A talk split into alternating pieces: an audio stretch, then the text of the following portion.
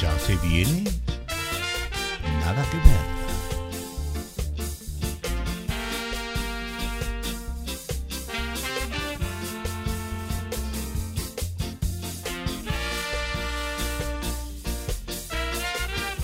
Estamos listos, ready.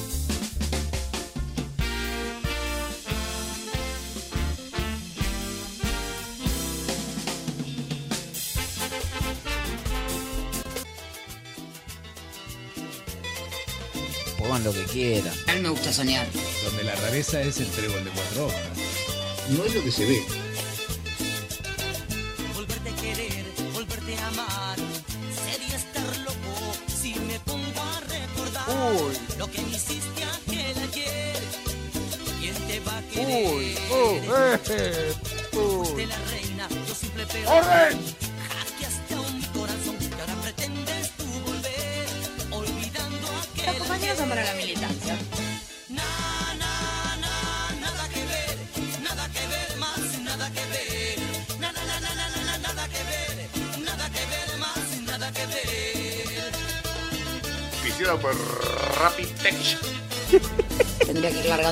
Un toque.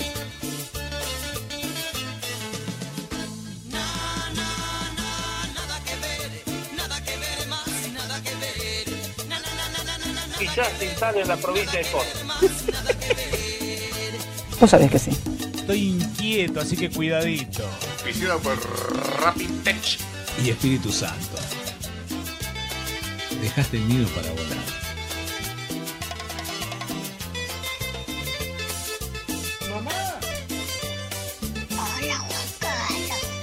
Subir el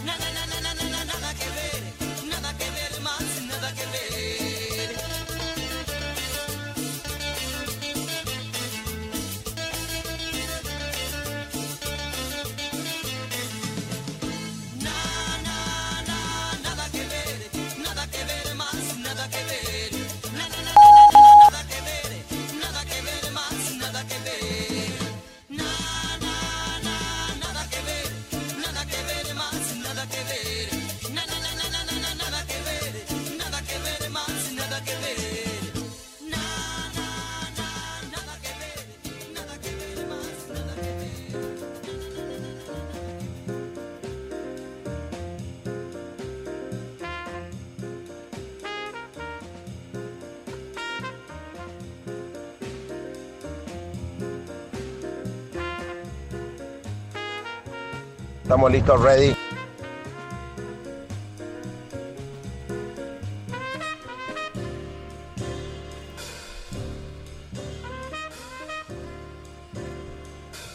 Hola, ¿cómo andan? Buenas tardes, buenas noches. Nuevamente aquí en Nada que Ver, en vivo, desde un lugar en este inmenso planeta llamado Tierra, en compañía, por lo menos acá, somos cuatro los que veo.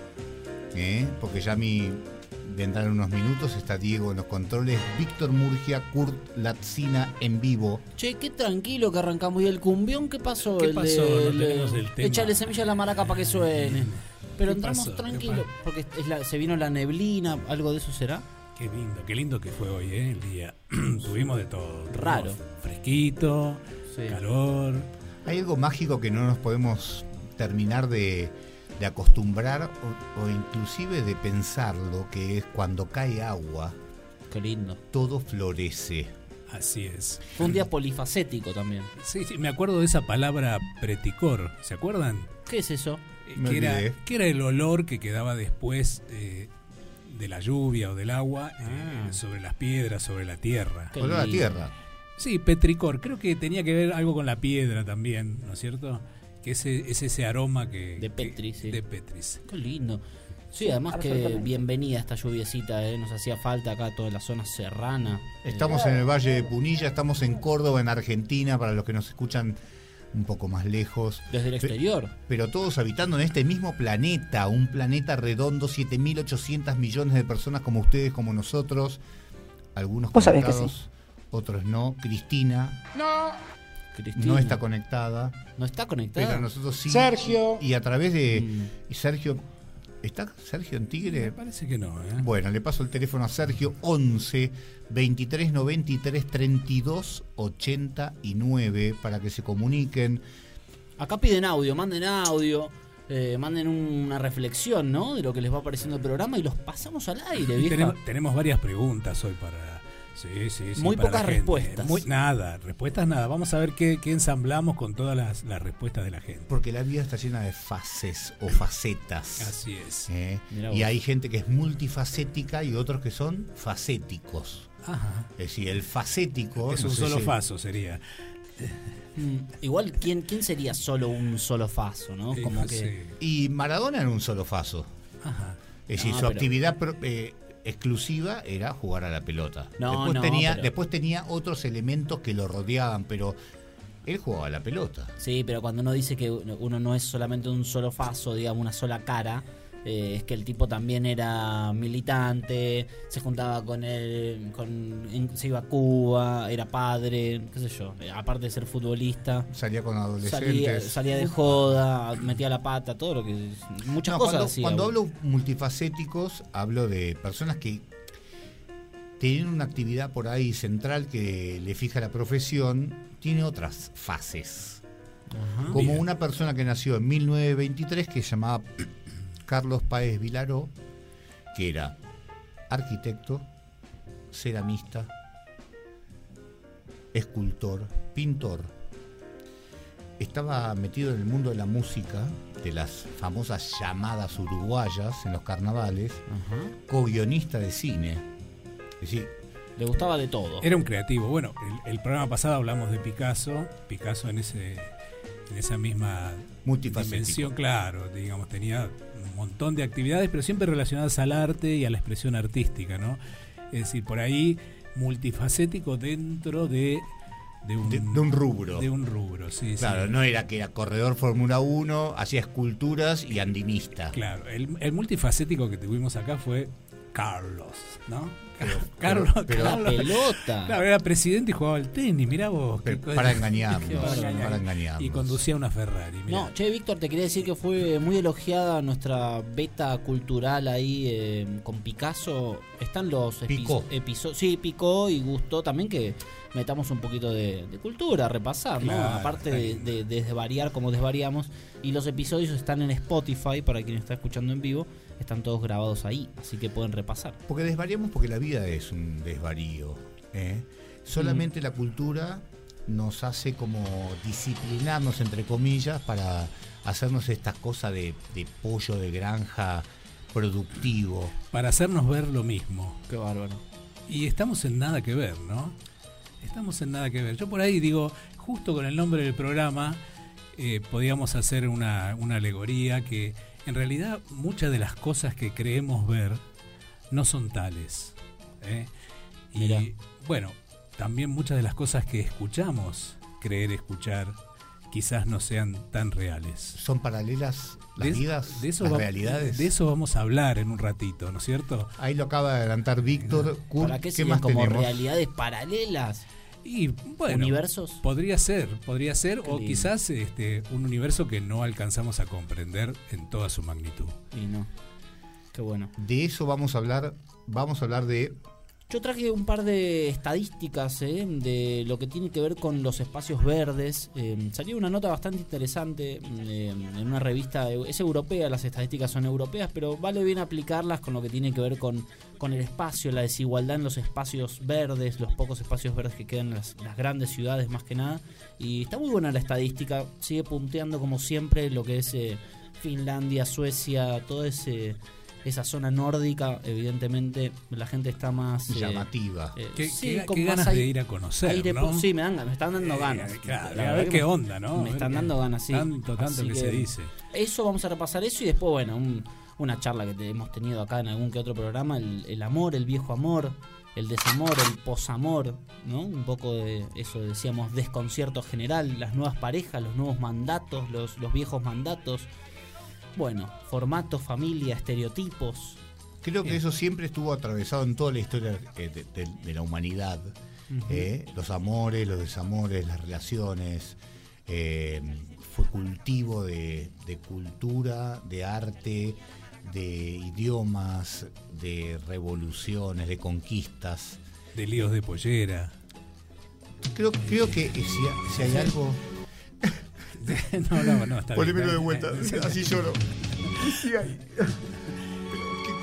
lo El puñal, ¿no? El puñal. El esa- puñal, el puñal, el la puñal- metáfora del puñal. El puñal es- de calamaro, sí, sí, sí. el flechazo. Bueno, el en este mundo gigante en el que estamos, somos unos privilegiados porque la verdad les hablamos a ustedes que son privilegiados porque tienen un aparato para escucharnos, un Gracias. sistema de reproducción.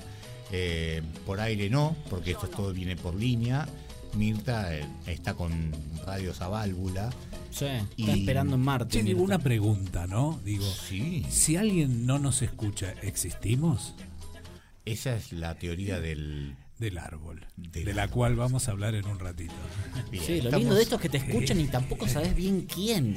Eso es lindo. ¿no? ¿Y, y qué escuchan, no? Claro. ¿Y que escuchan en qué idioma? Bueno, ese este es el idioma, el idioma serrano. Estamos en Tanti, estamos en vivo, en un lugar maravilloso. Vengan a conocer eh, eh, eh, las sierras cordobesas, eh, los que están en las ciudades. acá De a poco cerca. venga, no, no, tampoco sea todo Londres, ¿eh?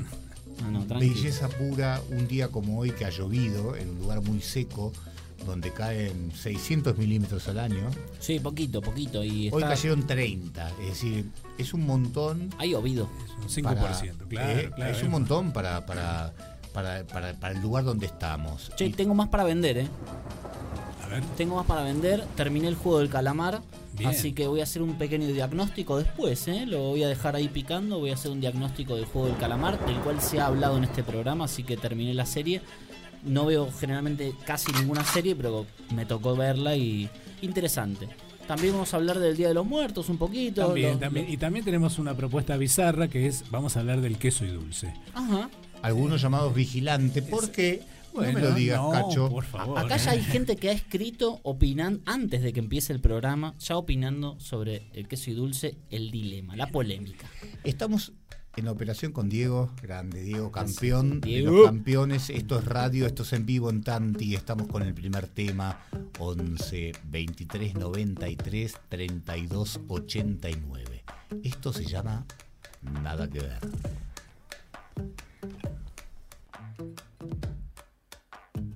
Valiente o gallina, la bolsa o la vida, picar medicina, chupar golosina, perder la partida, beber tu saliva, jugarme la vida, buscarme la ruina, tocarte, tocarte, tocarte, tocarte, tocarte, tocarte. Uy, tocarte, tocarte. Deliciosa, tango y bosa, peligrosa, caprichosa, vuelta y vuelta, vino y rosa, sudorosa, ma.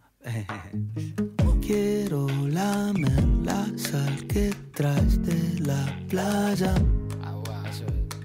Pedir asilo debajo de tu toalla.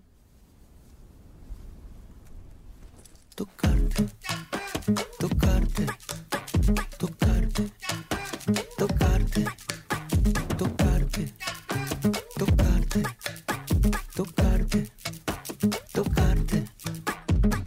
Quiero que el barrio entero sepa de nuestra obsesión y presumir de ti besándonos en el balcón.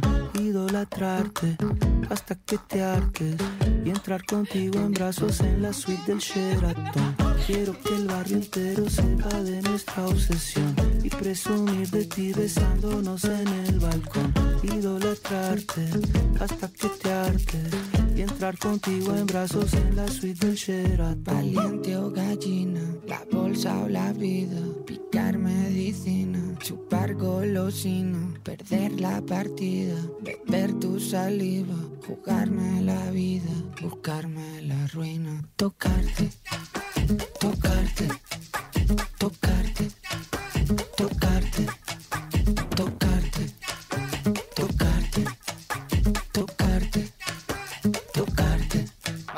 Víctor.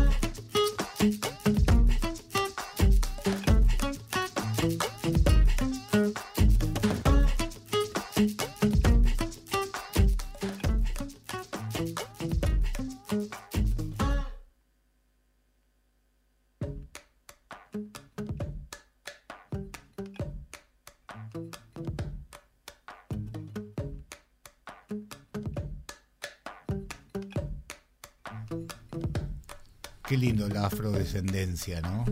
Qué lindo esta mezclita, ¿eh? Qué que lindo, nos, ha traído nuestra operación y nuestras ahí magias musicales, Diego. Eh, impecable, esto es Drexler, Fit eh, Tangana. Tocarte un video nuevo, nuevo. Dice que está subido hace 5 días, así que esto es nuevito, gente. Exclusivo acá en Nada que Ver, escuchando a Drexler, los nuevos sonidos. Eh, a ver si podemos ubicarnos un poco en, en lo que voy a contar. ¿A dónde hay que ir? Imagínense en mi- año 1520, es decir, 500 años atrás. Es difícil, ¿no? Porque uno vive con esta tecnología atravesado con todo lo que nos pasa y ubicarse 500 años atrás en la vida de un ser, del, del ser humano es, es muy poquito en, en términos tiempo-historia, pero es mucho tiempo en nuestras vidas. Bueno, hubo un chabón que se llamó Fernando de Magallanes, que el primero de noviembre, un día como hoy, pero del 1520, atravesaba el paso del Atlántico al Pacífico. Tremendo. Un chabón que portugués que le fue con esta propuesta a, a- a- a- en ese momento al rey de Portugal, le dijo que no y se cruzó de bando, cambió de nacionalidad, se hizo español, habló con los reyes de España y Se eh, vendió un poco. ¿No? Sí, bueno, fue donde el carril que circulaba, ¿no? Porque ya estaba la economía atravesada. Era todo por guita. Es decir, ¿por qué Magallanes quería ir? Porque quería llegar a las, a las Indias, digamos, a la zona de las especies, después que el Papa había dividido el mundo en dos. Había dos grandes potencias navieras en el mundo que eran Portugal y España.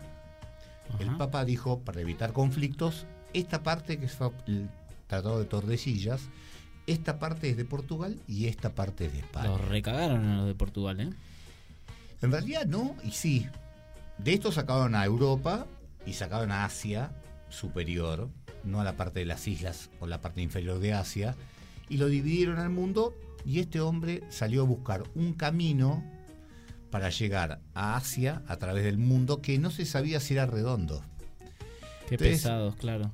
Un chabón fue con una idea a decir, che, es como Elon Musk. Perdón, pero se sabe que iba a buscar más allá del deseo de descubrir, ¿no? Cuando el Papa hizo el Tratado de Tordesillas, el tratado incluía no solamente las tierras, sino los mares. Vos para ir, eh, por ejemplo, de España a Asia, por Cabo, por, por, por Sudáfrica, Sí, por abajo de eran África. mares portugueses, no podías navegar por ahí. Ellos eran dueños de esos mares.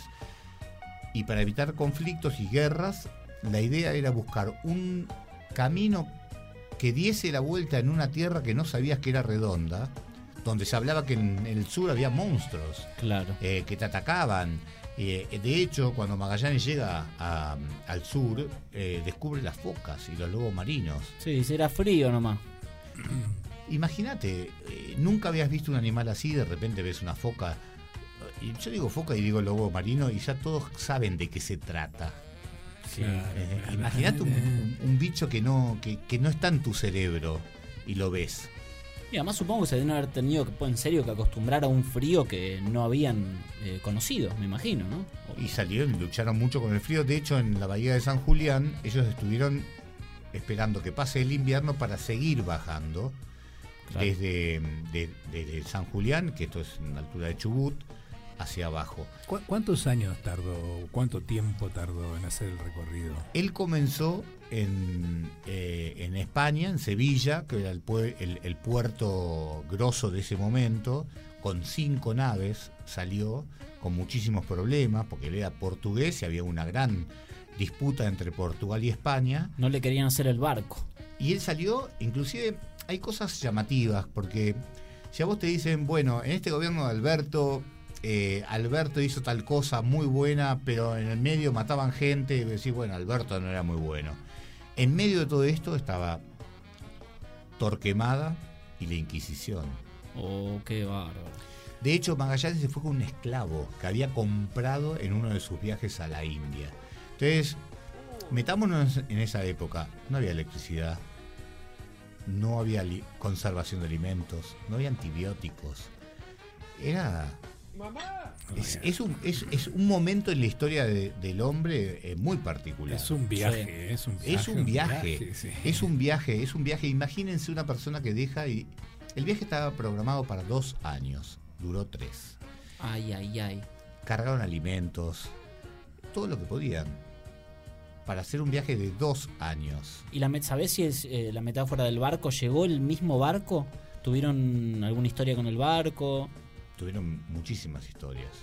Es decir, ellos conocían el cruce, eh, ellos hicieron Sevilla, Canarias, Canarias, Río. Eh, todo ellos ya lo conocían, porque ya había estado Colón, había estado Solís. Rompieron todo. Eh, No, no, Álvar Núñez cabeza de- había estado Vasco da Gama. Bajan de los barcos. y, bajan de los barcos. y en Río no había caipiriña, seguro, en esa época. No, pero eh, había, había- hab- Los eh, cocos. Siguieron bajando, entraron al Río de la Plata y ahí es donde se encuentran y atraviesan dos historias que son la de Páez Vilaro, amante del, est- del estuario Río de la Plata y, y del mar que sigue después, eh, y Magallanes. Magallanes siguió, pero esto lo vamos a seguir contando en un rato. Uy, ¿eh? misterio, Sí, misterio, sí, sí, misterio. Porque es una historia muy, muy particular que tiene que ver más que nada con la ubicación en el tiempo y el espacio. Eh, eh, eh, en un tiempo para adelante y en un tiempo para atrás, vos te ubicás y, y es raro ubicarte, es difícil ubicarte. Andate Sí, en sí. 1950, por ejemplo.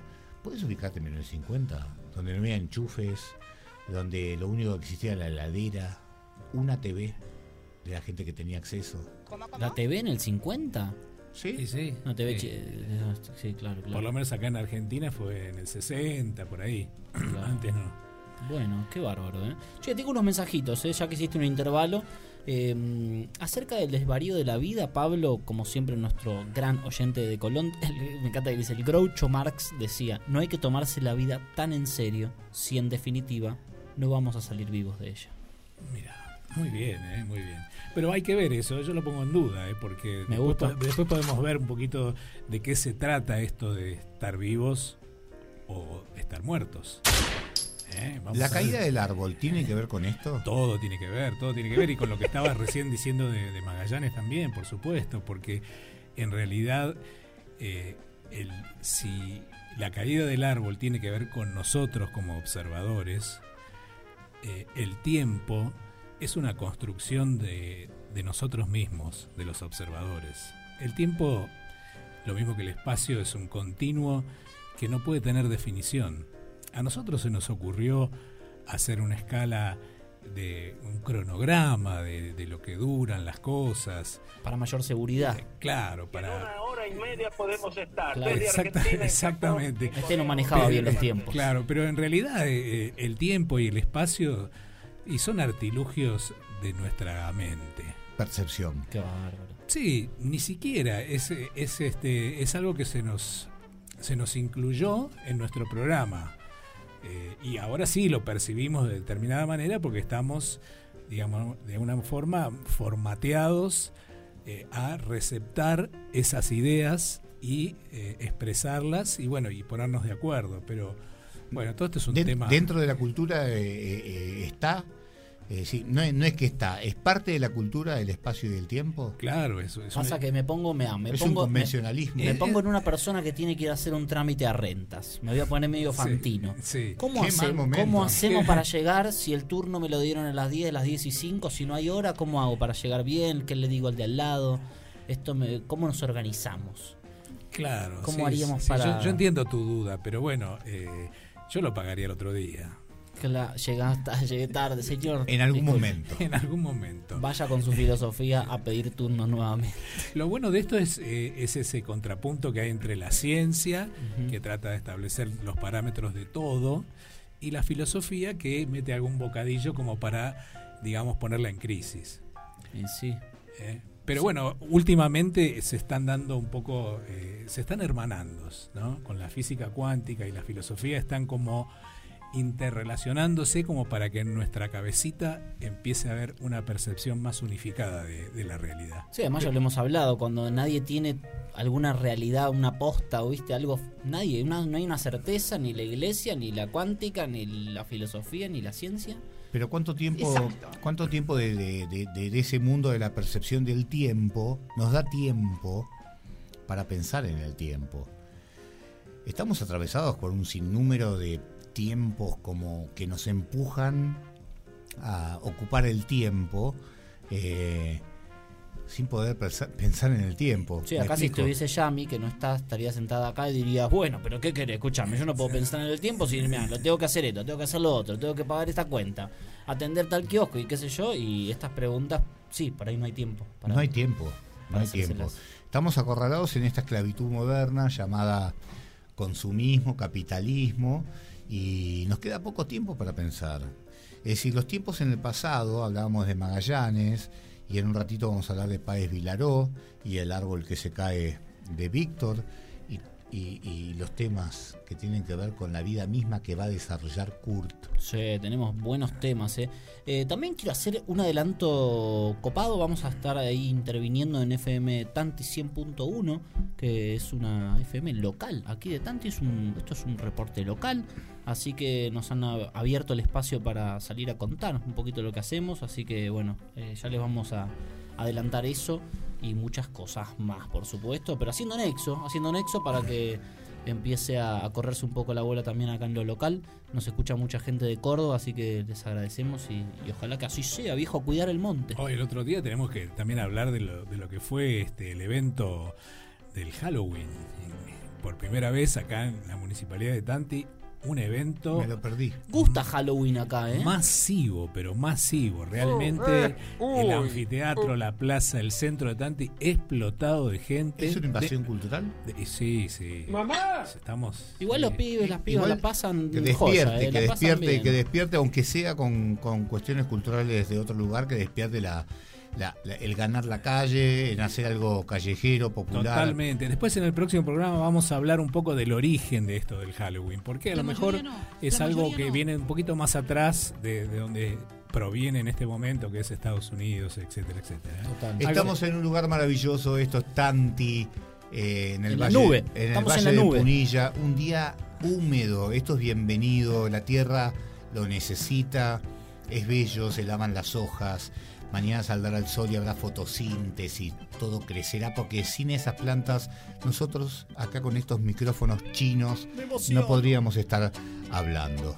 ¿eh? Estamos en el 11 23 93 32 89. Esto es nada. Che, para, si esto, si no me equivoco, es eh, Guayo, La Bomba de Tiempo y Paul Mosca. Ahí lo Hablando de tenés. tiempo, exista um plano, a não ser que você não queira mais olhar,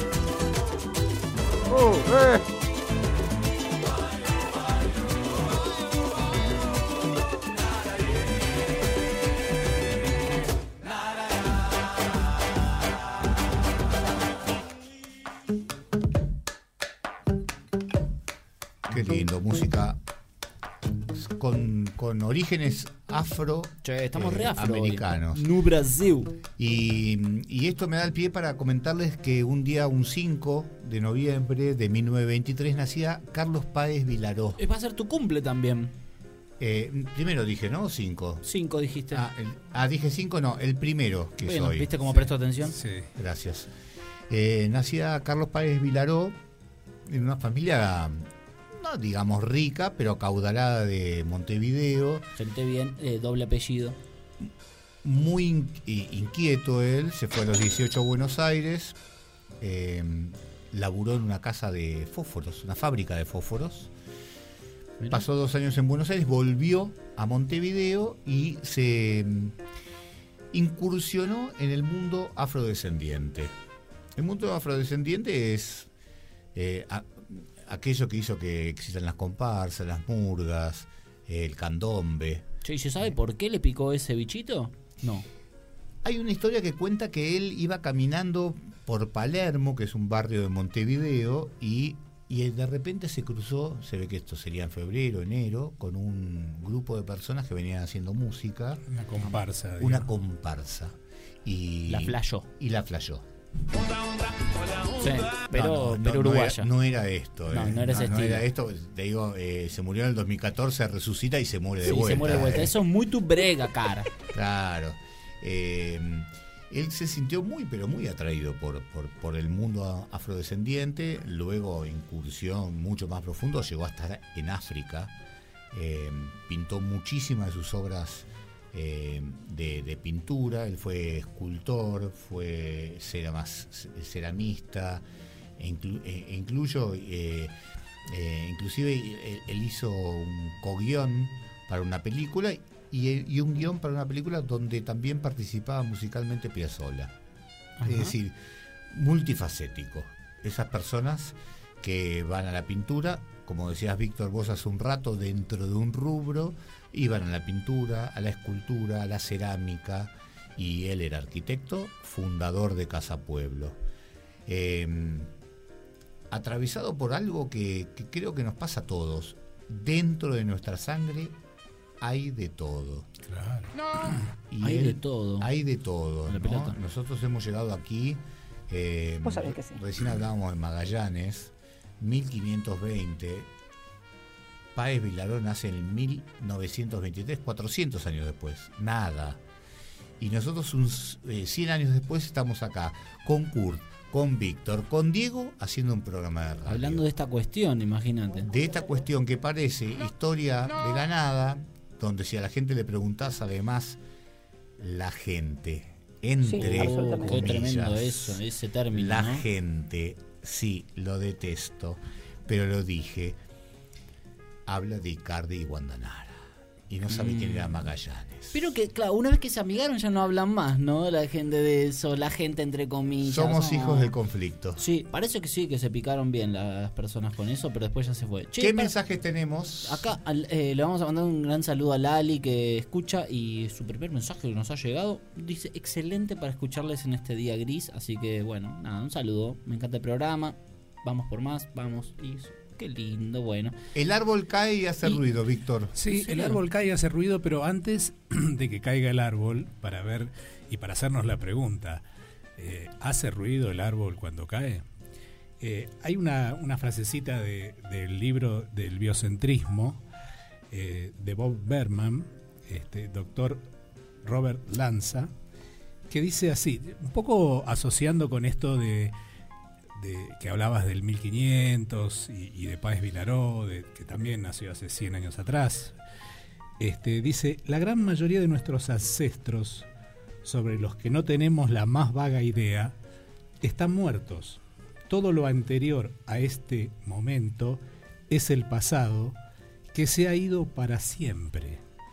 Pero este sentimiento subjetivo de vivir en el borde delantero del tiempo es una persistente ilusión, un truco de nuestros intentos de crear para la naturaleza un patrón organizativo inteligente. Toma mate con Esto chocolate. sería entonces, a ver, eh, bajémoslo. Bajémoslo. Lo que dijiste hace un rato ya es, no es. Ya no es, ya no es más. Pero bueno, de alguna forma necesitamos, eh, parece ser por una especie de impulso, organizar todo.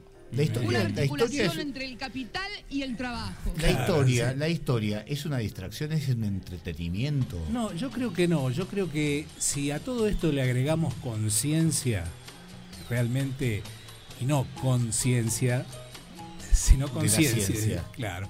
Mm. Si le agregamos conciencia, yo creo que nos hace estar en, un, en una hora permanente, eh, incluyendo esa información, ¿no es cierto?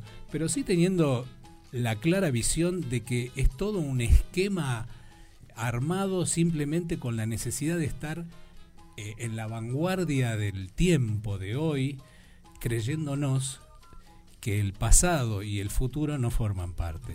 Pero es el desafío del presente. El desafío del presente hizo que Magallanes se suba a cinco barcos, no, no a los cinco al mismo tiempo, y saliese Páez Vilaró, ambos atravesados por la fecha de hoy, primero de noviembre, eh, pinte, haga esculturas, haga ese, ese búsquenlo, googleenlo ahí en, en- en Punta Ballena, Casa Pueblo.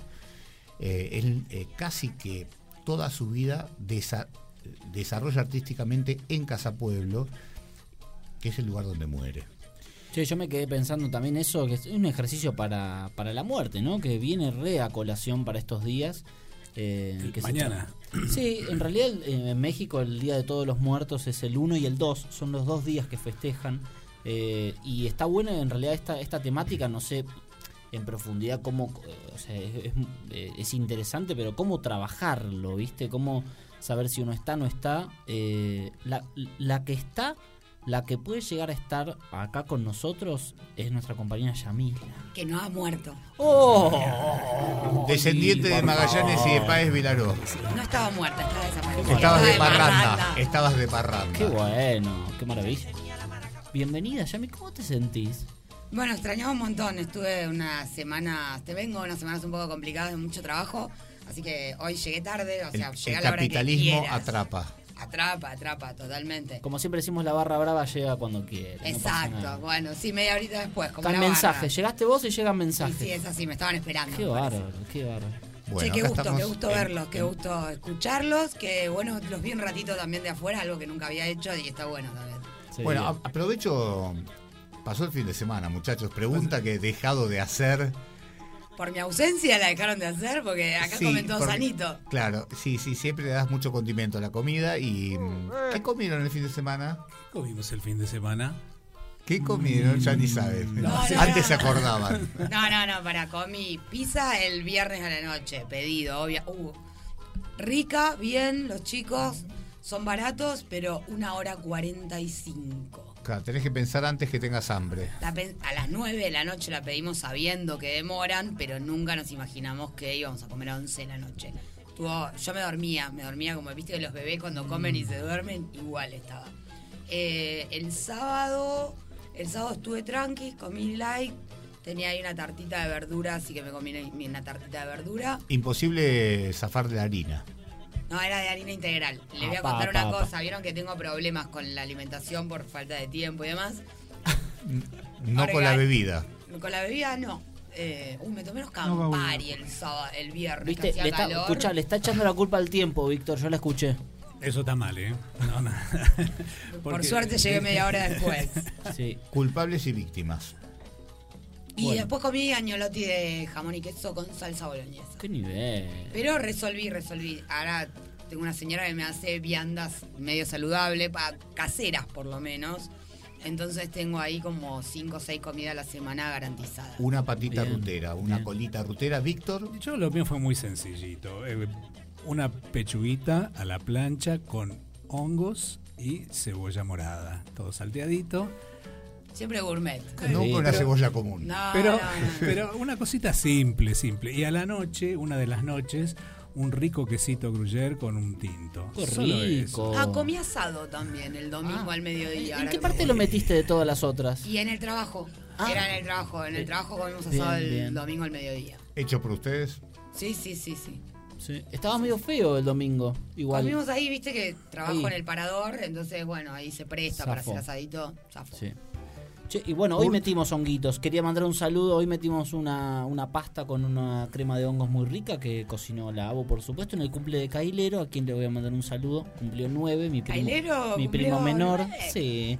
Ahí estuvimos festejando con él, que seguramente estará escuchando el programa o no, no sabemos. Otro Sí, y se va a Sí. comunicar seguramente en el 11 23 93 32 89. Hoy estamos atravesados por cosas de noviembre, porque empezó noviembre. Yo cumplo años. Mira. Esa. ¿qué día? ¿Qué día? El 22. Bueno. Apa, pero Eso ya no es Escorpio. No, Sagitario. Ah, sí, sí, estoy ahí. Pero es un Escorpio, border. hay un Escorpio. Sí, si tuvieses que elegir, Escorpio. Upa. más que Sagitario. Sí, ¿Tenés amigos Sagitario? sí. ¿Qué es medio blandungui Sagitario? ¿Qué pasa? Sí, sí, esa gente así como. Y qué pasa que tranca, Scorpio- ¿viste? Yo soy todo el tiempo ATR, no, no, no podría con eso. El Sagitario ya está más en las fiestas, ¿no? En, en Sí. otro, en otro plan. Sí, sí, sí. ¿Un palo cae y hace ruido solamente se escucha si uno está en el bosque? Bueno, esa es la pregunta, ¿no? La pregunta dice, ¿hace ruido un árbol al caer si nadie está ahí para escucharlo? Es la misma, es la misma que es- eh, si esta calle no la estuviera viendo, no existiría, ¿no? Si, si no estoy viendo esta calle, no existiría. Si Me no, hace no acordar a la facultad eso. ¿Es un apunte de facultad? cuando vos estás No, solo no, en no, una calle. ¿no? para nada. Este, Me hizo acordar los apuntes de Víctor. Son de las profundidades. Claro. No, Sí, hay, que, hay que conectar ahí porque eh, te Claro, el tema es el siguiente. Hay, digamos, eh, como siempre, varias miradas sobre lo mismo. Pero si, si lo seguimos a Stefan Blick, que, que es un investigador que se alucinó con este tema realmente, porque llegó a, los extremos de decir que nada existía. Pero si Oh. analizamos un poquito en profundidad, él, él mismo dice así, dice, él declara, si no hay nadie que lo escuche, no hay sonido. Pero eso no significa que no haya ondas sonoras o acústicas que tienen un efecto en el medio ambiente. Lo interesante para Blick es que la pregunta nos hace pensar en la relación entre la física y el mundo exterior frente a lo que ocurre en nuestras mentes. Lo que sucede dentro de nuestras cabezas es privado y subjetivo. Estas son Sí. palabras de Víctor. Sí, eso sí. En realidad, eh, a ver, para aflojar un poquito la frase. Me dejaste tensionado. Bueno, entonces, eh, el tema es el No siguiente. te entiendo nada. Nada, Sí, no volvemos con Fantino. La señora que está empezando a cocinar claro, en y este Carmen. momento. su casa. Se rajan pedos. Eh, claro, el tema es el siguiente, a ver, ese sonido que nosotros escuchamos si estamos ahí es porque somos receptores y porque tenemos un instrumento en nuestro oído que interpreta esas ondas sonoras y las retraduce en lo que nosotros decimos un crash, por ejemplo, cuando se cayó el árbol. Pero en realidad el sonido en sí mismo no existe. Bueno, Madre. ustedes que no pueden pagar la cuenta de la luz el martes que viene, Mirá que en te un lo programa de mandamos a radio. Víctor. Encima de radio decir que un. Vamos arriba con esa música. ¡Viva la vida! Qué lindo Miranda. Bueno, y me Se lo cortó. sacaste, y me lo sacaste. No. Porque el sonido no existe. Claro. Claro, salió solamente para Los, Miranda. mus- los músicos chochos, ¿no? Sí. Claro, claro, claro. Bueno, eh, Víctor, como siempre, nos ayuda mucho a. Si estás a punto de pensar si te suicidabas o no, Ahora eh, crees lo que sos sordo y decís, bueno, está bien. Claro, es mejor ser sordo.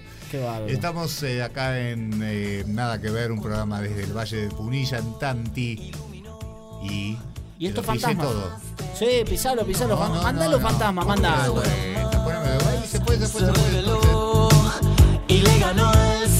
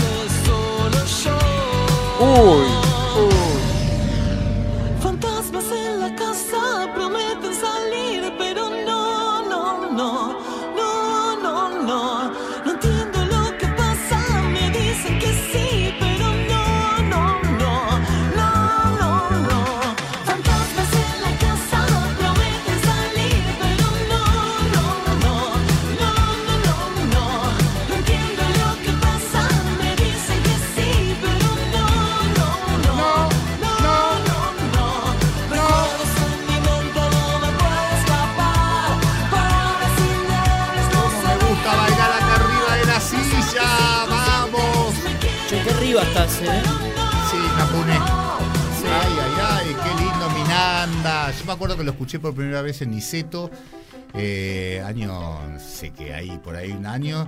Y dije, estos pibes, que qué loco. parranda, ¿No? ¿Eh?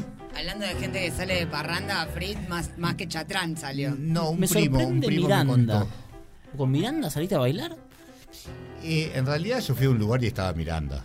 Eh, y ahí descubrí que eran chabones que se disfrazaban arriba del escenario, bailaban. eh, Un fiestón. Era un fiestón. Son un fiestón. Sí. Sí, son una fiesta. Ahora un músico dirá, "Ay, esto no es música. Ya lo dijo Papo, le, le- ¿a quién le dijo? Al, al Ah, al DJ, buscate un trabajo honesto. Bu- Claro, buscate un trabajo en este y pasaba música, ¿viste? No. No, no, basta, eso con eso no da. No, no, no, no. Es música todo, gente. Ubíquense, En su sí, palmera. ubíquense, estamos en el sur de Sudamérica. Qué frío. San Julián 1520, un frío de cagarse. Un chabón con cinco naves, que era Magallanes. ¿Se sabe Busca- cuánta gente llevaba? 200, y- algunos dicen 270, 240, poner 250 personas. A puro látigo. Un número. Eh, ¿En cada nave o dividida en las 50 por, por- 50 por nave. En cada una su capitán, había tesorero, contador. Era una expedición que hacía cocineros? Cocineros. Y un chabón, un italiano, que no- Sergio. no me sale el nombre, Sergio no estaba. eh, Es Massa. Pero era italiano, ¿eh? Massa con doble S es Sí, italiano, ¿no? sí, sí. Sí, Y el Massa español es con Z, ¿estoy bien? Puede ser. Sí, sí, me parece. ¿eh? ¿Saben por quién me lo enteré? El chabón, eh, este italiano, fue el que mm, escribió toda esta, que creo que es una de las pocas expediciones en el mundo que fueron muy detalladas porque era un italiano rico que quería aventurarse en algo y se sumó a la expedición de Salió a Magallanes. pasear. Básicamente. Y sobrevivió.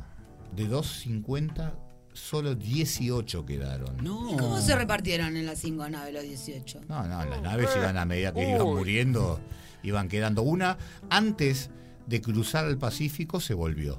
Hubo un motín, en San Julián hubo un motín.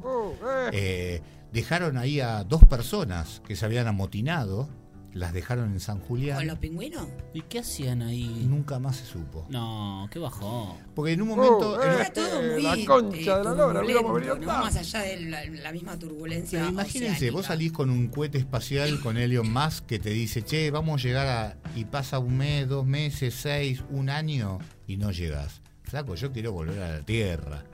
Bueno, esto pasaba en esa época. Imagínense que pensaban que el mundo se terminaba, que no era redondo. Igual para qué se subieron.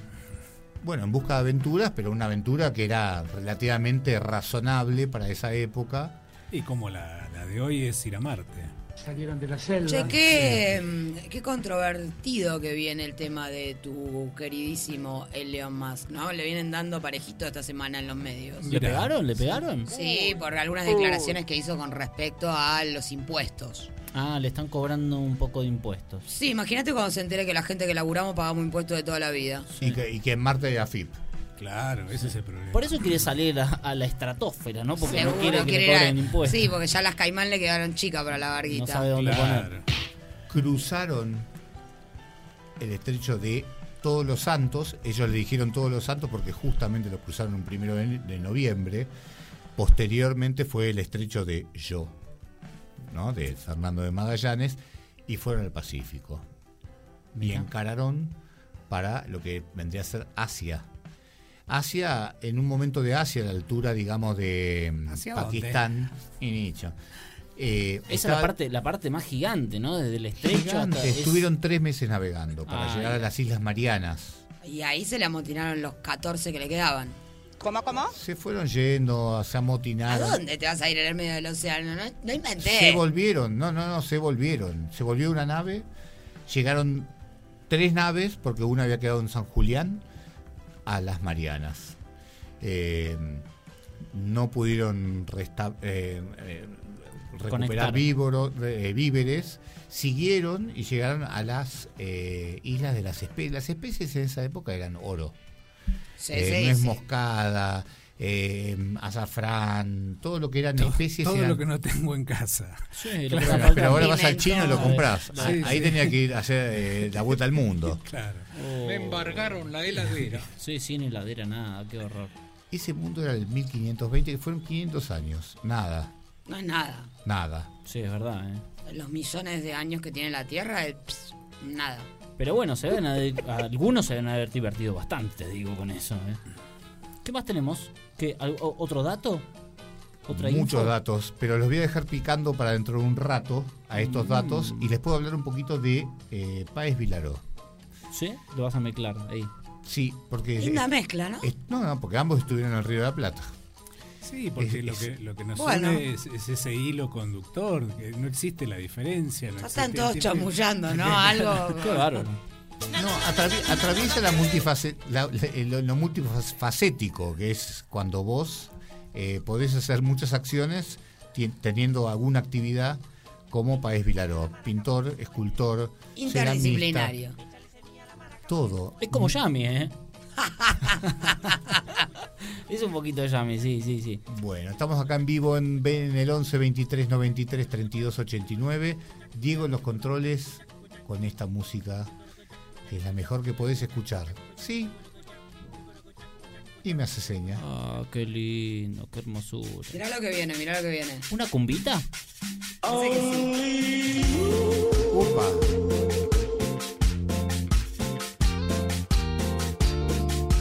Y Yo siempre se lo decía que esa chica la hacía ojito, lo había fichado el otro día y yo sapeando la descubrí. Ella hablaba con su amiga que le gustaba tocar la guira, guitarra en mano con whisky y cola. El fin de tiene la casa sola. Ella sabe que soy chico tímido, eso le provoca misterio. Algo nuevo pica en su estómago. Meta gira, gira como caracol. Ella sabe que te gusta esperar, te gusta el silencio como ella bailar y se está cansando de tu palomeo. Vamos despertando de la siesta, perro. Son más lento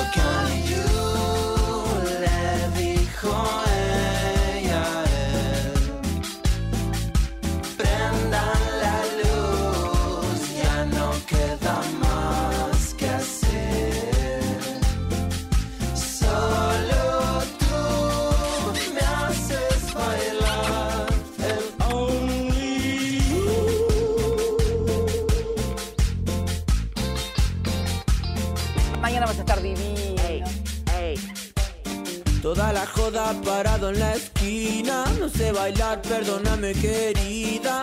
No me muevo si no hay bebida. Ey, ey, ey. Se me acercó esa mendocina. Me dijo, loco, está muy frío, ya no tengas más miedo. Yo te muestro cómo es la movida. Ella sabe que soy chico tímido. Eso le provoca misterio. Algo nuevo pica en su estómago. Meta gira, gira como caracol. Ella sabe que te gusta esperar, te gusta el silencio como ella bailar. Y se está cansando de tu palomeo. Vamos despertando de la siesta, perro. Son más lentos que only you, le dijo ella.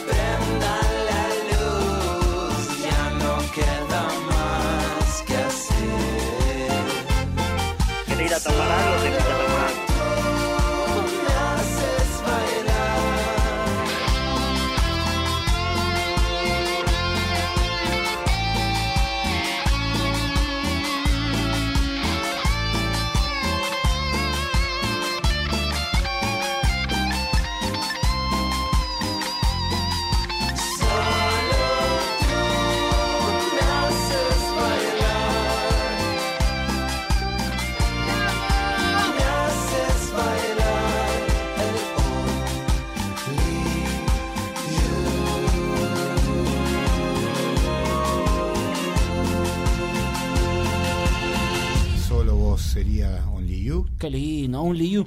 Che, ya no queda ahí más que hacer, eh, no hay nada que hacer. Qué linda esta versión de Gauchito Club con Axel Fix. ¿Te gustó ya? Muy buena, no lo había escuchado Sí. nunca, me re divirtió. Me encantó. Son, son Qué bien baila Yami, ¿eh? Sí. Sí. Siempre hacemos unos cumbiones acá mientras que, bueno, ustedes no ven nada, por supuesto, así que... Che, tenemos un mensajito pedido, sí, sí, sí, me dice canchero. Eh, mm, tenemos audios, pedimos audios, nos mandaron Nos audios. mandaron. A ver, Vamos a a, ver. escuchar, a ver qué hay. Hola, habla Julián de Olivos y bueno, estaba escuchando la temática de los tiempos y siempre me pongo a pensar si este fue el tiempo correcto para haber venido a este mundo. Y después me doy cuenta que fui contemporáneo de Bob Marley, de Maradona, del burrito, de Moyo Arnedo y de nada que ver. Así que no creo que haya otro momento mejor para haber existido. Un abrazo, se les quiere. ¡Vamos! ¡Tremendo! Como, como verán, tenemos un híbrido nuevo puesto acá en el programa. De esto Julián sabrá de lo que estoy hablando. Che, qué lindo mensaje de cariño. Sí, de sí, cariño. Muy gracias, amoroso. gracias por Muy- escuchar, por estar ahí. Estamos acá en el Valle de Punilla, en Tanti. Esto es Córdoba, Argentina. Vamos, Argentina, todavía estamos vivos, pellizquense. No hay cosa más linda que esta existencia. Somos privilegiados de estar viviendo este momento. ¿Lo puedo pellizcar a Víctor? Sí, pellizcar Sí, un vale despacito, despacito, despacito. Ojo, no, le- no- Ah, cierto que está enchufado. está enchufado. Víctor está enchufado. Víctor, ¿por qué estás enchufado? A ver, contanos. Y bueno, si querés, ¿no? ya sabemos. ¿No? Eh, estoy enchufado con la vida. Qué bien. Es- La mayoría no. Estoy enchufado derrama filosofía, derrama eh, conocimiento, No, es una catarata. Es Tremendo la lo, filosófico y lo ascendido que ya está Víctor, ¿no? Es Yo creo que Víctor ya no reencarna. garganta del diablo de conocimiento. Cada- Va a ser siempre Víctor. No, ya no, va a reencargar, reencarnar. Ya Ah, está, está es- en un plano superior, no vuelve. Cumplió con todo. Ya está, cumplió, no vuelve. Vos. Estas son las palabras de Víctor. Esto me hace poner un poquito. Me sonroja un Manso elogio. Ah, posta. Sí, sí, Yo sí, tengo una amiga. colorado. Es como un cosquilleo. Tengo una amiga que le dijeron que va 210 veces. Le digo, pará, loca, aprende algo en alguna. Ah, 2.10. 210 es un montón. Mirá. Yo voy 14. Ujú. Es un montón también. Sí, ¿y cómo, sa- cómo saco cuánto voy? No, tenés que ir a donde 120. saben. 120 voy, me dijeron. Bueno, me pasas Tranca. el Después WhatsApp. te paso el WhatsApp. Pero Víctor ya acá cierra. Después, estrella. Está ¿Vos decís que eh, Víctor se va a estrellar? No, Ah. nos va a iluminar desde otro lugar. Mirá. ¿Es una supernova?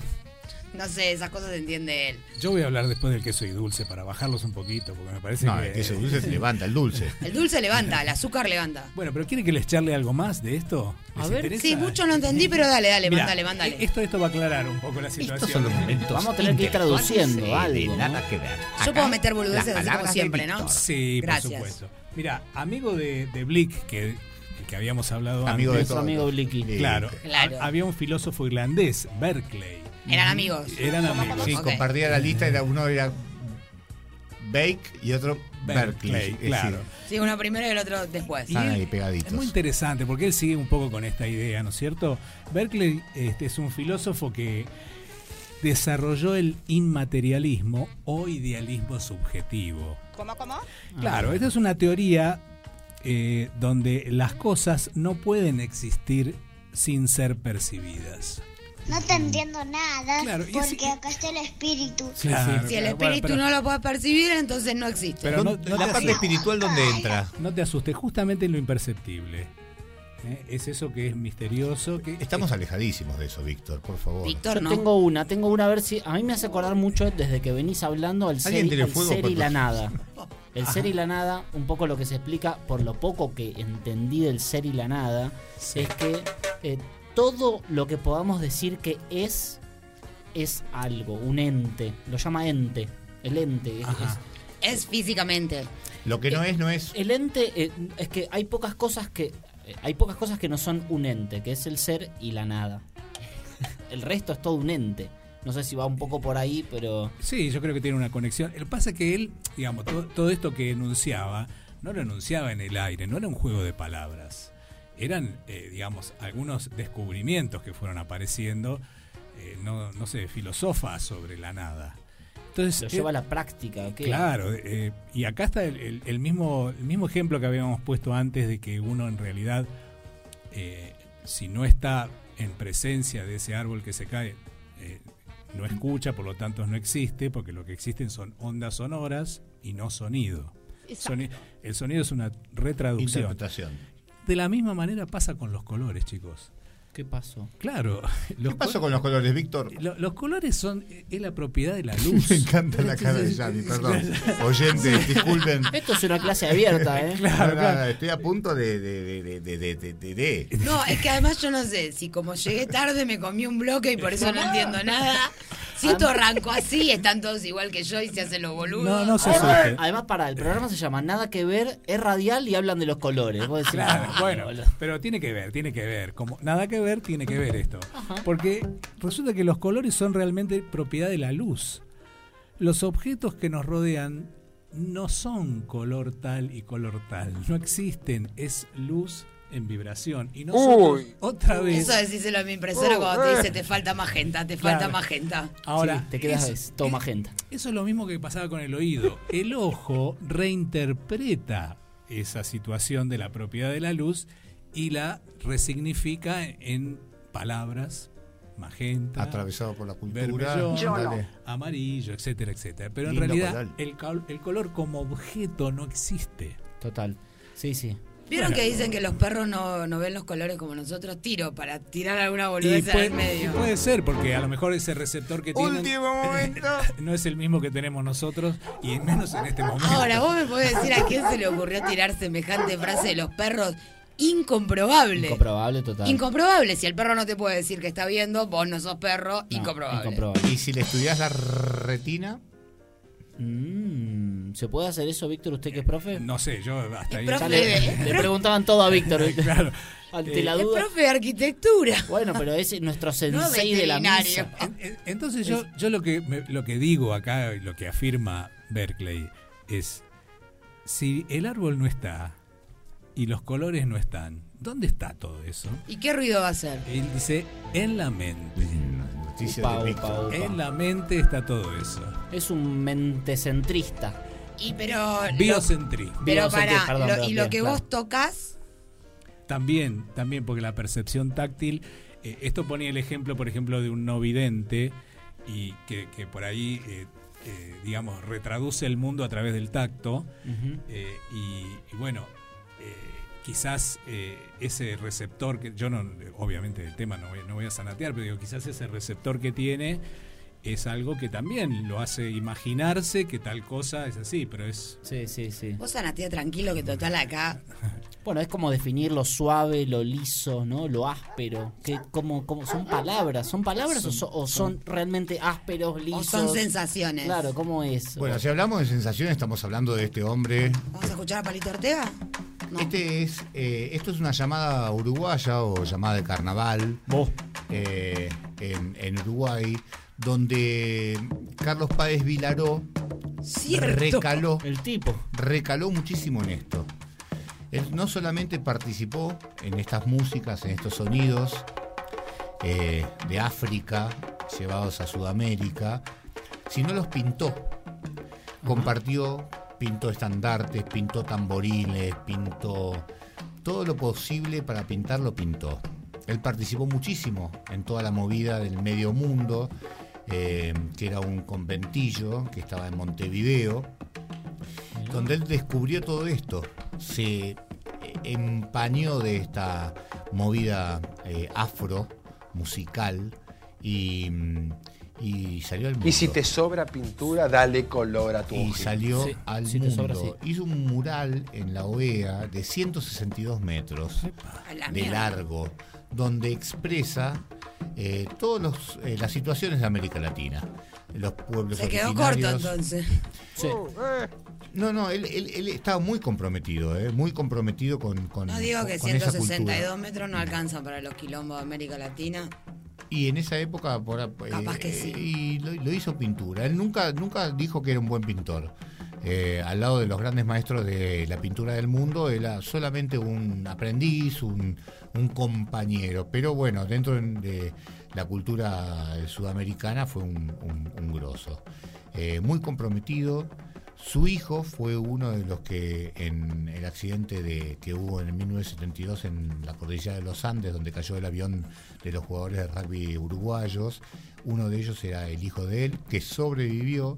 Después hizo muchas eh, entrevistas, hubo un par de películas. Y acá puedes vincularlo con Magallanes porque se comían a los otros tipos en el, en el Estaba por avión. decir lo mismo y me pareció muy fuerte y me la callé. Pero te gustó, lo agarré. Me encantó, me encantó. Eh, Magallanes se comían en el barco, seguro entre ellos. Magallanes no comían solamente, dudaron, es más, los muertos los tiraban por la borda para que no se los coman, en, en ese trayecto entre, digamos, el sur de Chile y Asia. Pero cal- cualquiera que. ¿Hacia dónde? cual- cualquiera duda antes de comerse un ser humano. Bueno, ellos se, se comían, por ejemplo, pedazos de tela, cueros, mezclados con acerrín. Pero perdón, ¿no existía la pesca? Por lo menos. Los usaban de carnada, decís No, vos. no, no. eh, es más, eh, ahí eh, tuvieron muchísimos casos de escorbuto, que es cuando te falta eh, vitaminas, eh, falta de, de- de vegetales, de lechuga, pero fundamentalmente vitamina C. Sí, los chiquitos del rugby no, no la dudaron tanto. No, parece que no. No, se comieron la goma espuma de los asientos, nada. Le entraron. y estaba en el Le, freezer. le Estaba entra más todo frisado. Todo Sí. frisado, así era como sacar ahora patita de pollo, todo Qué lo fácil mismo. caer un día de lluvia a la, a la, A la banquina, ¿no? banquina, Sí. ¿no? Sí. Fue ahí. culpa de él. No Él, quiero- ¿no? Yo Dijo. señalo, total nadie sabe. La frase es de Bimbo. Bueno, esto que estamos escuchando de fondo, que es la llamada uruguaya, eh, él, él hasta los 90 años, que fue en el 2014 que murió, participó todos los años de las llamadas. Mira. Ay, las llamadas son algo muy interesante porque esas llamadas tienen un origen y cada una de ellas tiene que ver, por ejemplo, con el cortejo de una mujer, con el casamiento, con el funeral de algo, con el cumpleaños, con algún acontecimiento climático. Ok. Y entonces eh, los ritmos africanos eh, tienen esa base. Un poder y esto de atractivo. los africanos también tiene algo que ver, porque cuando yo llegué, que no estaba todavía en el programa, Mm. eh, hablaron de algo de la descendencia africana. Se ve que Magallanes se había visitado higiénicamente con alguna africana y por eso venían No, no, hablando de la descendencia. era- era ah, era lo mismo, lo vienen mezclando hace rato. Esto. No, no, Paez Vilaró, tan eh, sumergido en la, en- en la historia afrodescendiente, viaja, creo que al Congo y a un par de lugares y hace murales que tenían que ver con la esclavitud. Y ahí está conectado con Magallanes, porque Magallanes, antes de hacer el viaje alrededor del mundo, que no lo llegó a hacer, eh, compró un esclavo. Uno en- solo, cállese, uno solo, uno le comprado dice. un montón. Uno, no, no, compró Sí. uno solo en las Está. Indias. No, y yo compré llevó. uno. Y lo llevó. Ahora, yo una pregunta. Los que- otros vinieron de onda. Sí. que, que me la hice. Lo siguieron al que compré.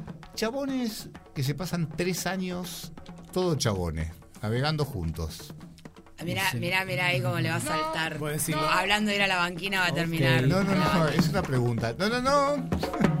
No, no, no. Sí, ahí las espadas eran, no eran de, acero.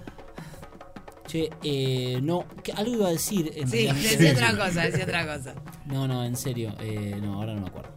Fui. Bueno, estamos en el 11 23 93. La llamada de fondo. Esta es la música que le gustaba a Carlos Páez Vilaró. 32 89, los últimos cuatro. Y estamos en vivo. Estamos acá en Tanti, en Córdoba, en Argentina. Se pueden comunicar con nosotros. Y en un ratito seguimos con mucho más. Esto es en vivo.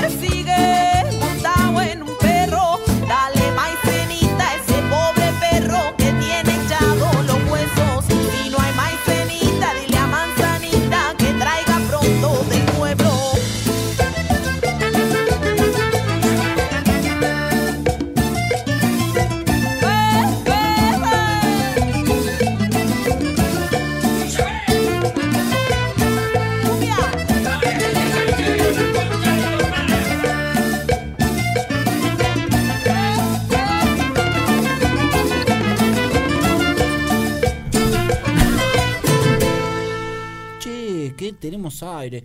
¿Cómo estamos de cumbiombas y zambombas? Esto fue Orquesta Popular Zambomba, chamorro.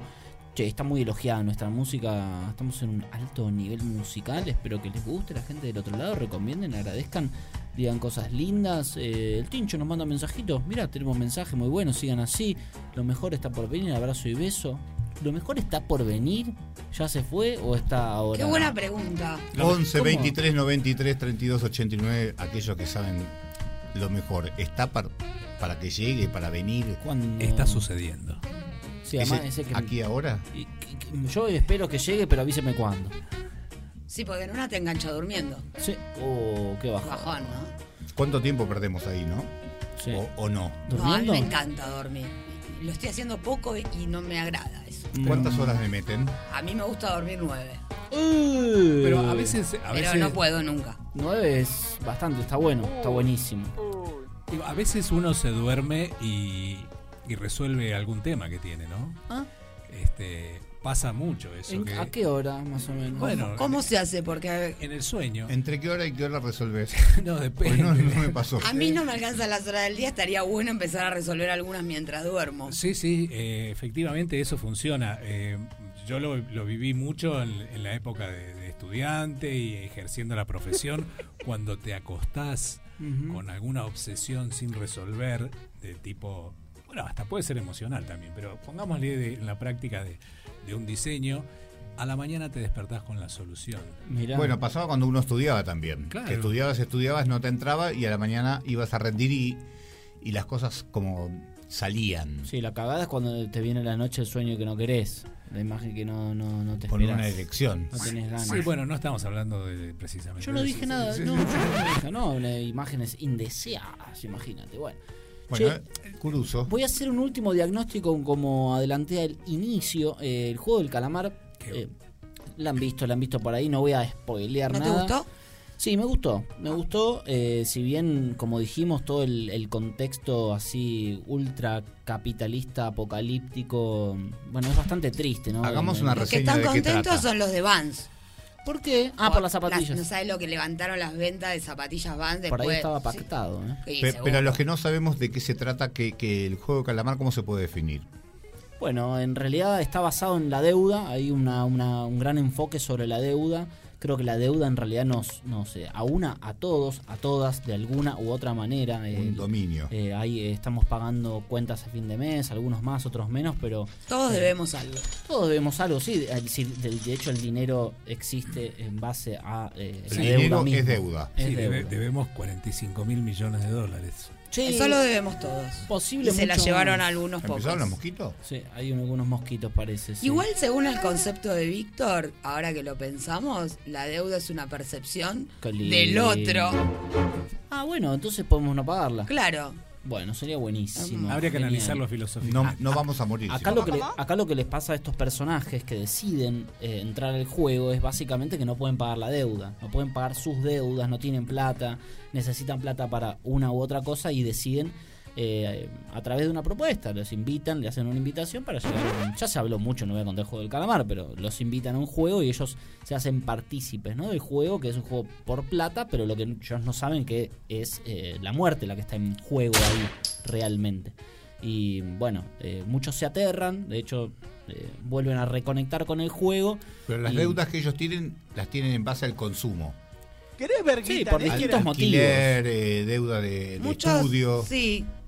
En realidad, como hay, hay también un trasfondo que ahí me parece que la quieren hacer un poco más pintoresco, como que el que debe juega o el que debe estafó, eh, viene Sí. medio por ahí, No tiene orígenes muy puros. claro. Sí, pero más o menos también tienen deudas con el banco en sí. Alguno tiene deuda con el banco o Hay especula, personas, hay juega personas con las digamos, acciones. normales o comunes. Con esto no quiero decir que, que sean buenas ni malas. O son toda gente media como outsider. Y no, en realidad se, se nota como que es gente que está al límite, por lo menos al límite. ¿no? Eh, no de plata, la mayoría no parece ser gente de guita. Salvo el, el finalista. Uno de los que no puedes no puedes spoilear, pero por ahí Claro. al- alguno alguno que otro sí tiene y de, de apostar y perder en realidad. Están desesperados. están Bueno, Está al Som- límite, somos está un en calamar. border. Somos un calamar. Claro, está buena esa. Yo me quería quedar un poco con esto, que para mí fue la, la reflexión final, sin contar nada de la peli. Para mí, el, eh, una de las frases del final es: Ustedes son los caballos. Eh, y a mí esa frase me quedó por algo en particular, eh, que es un poco filosófica, la verdad. Porque mm, uno de estos personajes, justamente, como dijo Yami, apuesta a los caballos y él apuesta, apuesta y pierde y trata de ganarse un poco la moneda apostando, ¿viste? Y. mm, y bueno, el, orga- el organizador de todo esto le dice, bueno, mira, vos apostás con caballos, nosotros apostamos con la gente. O sea, eh, hacemos el juego eh, que nos parece nuestra costa. Ahora, ¿cuál es la diferencia? ¿Acaso no abusamos como seres humanos? ¿No nos reímos, jugamos, matamos cientos de miles de especies? Me pregunto yo, ¿no? O las guerras mismas. Apostamos a la guerra. ¿Por qué tan sagrado el humano, no? Eh, ¿Por qué...? eh, Pero ¿por eh, qué no- pega esta serie tanto? ¿Por qué se habla tanto? ¿En qué lugar distinto tiene como por ejemplo de las películas de terror o las de guerra o las de eh, detectives o de espionaje? ¿Es, Primero es porque- parte del, del marketing o, o realmente pega en algún lugar nuestro? Creo que dentro de todo hay algo eh, posible, porque no es ciencia ficción, digamos, no, no es que hay, lo- como te decía, no es que hay uno que tiene poderes o cosas por el estilo, sino que es relativamente posible lo que sucede y es más bien apocalíptico relacionado con, con las deudas que uno que tenemos, ¿entendés? Es- es- podría, podría decirse futurista, pero ni tanto, ¿no? No, creo que lo que te muestra un poco es eh, como hasta, hasta, el, hasta dónde los humanos somos capaces de, de llegar y, y después de eso, ¿qué somos capaces de hacer para poder salir de ¿Hasta eso? dónde podemos llegar? Hasta el límite, definitivamente hasta el límite. Sí, total. Así que bueno, me quedé con, con esto. Si bien el mensaje de la deuda oh, parece ser coreana, mundial, este capitalismo medio salvaje, eh, no Sí, lo, llamativo como es que, sociedad lo- también. lo llamativo es que una película de, de- de- de un origen que no es el que nosotros consumimos haya pegado. Es decir, En realidad, la serie estaba plan- la habían la habían armado y la habían presentado para el 2008, creo que se presentó la primera versión. Eh, la fueron modificando, no pegó. 2012 otra vez.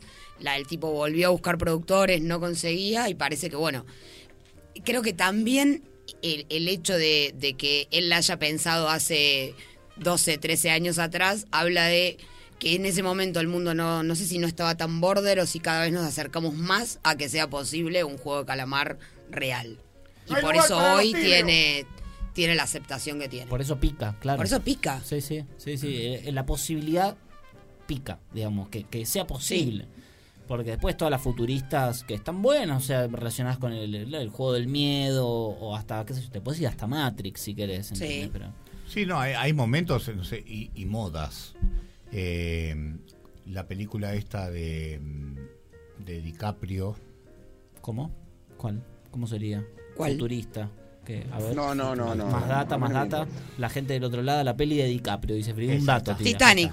No, Titanic, no, sí. no, no, no, no, no, no, No, y- no, no, y no, no, DiCaprio. Eh, ¿conoces no, esa es de Brad Pitt. No, eh, tampoco, no. no, Otra, no, otra no, de no, DiCaprio. esa de DiCaprio. La isla, en la playa, ¿cómo No, se llamaba? Está buena Tampoco, la no, isla, el eh. avión, cuando él viajaba en los aviones, no. No, porque esa es Eh, un... Náufrago. No, esa...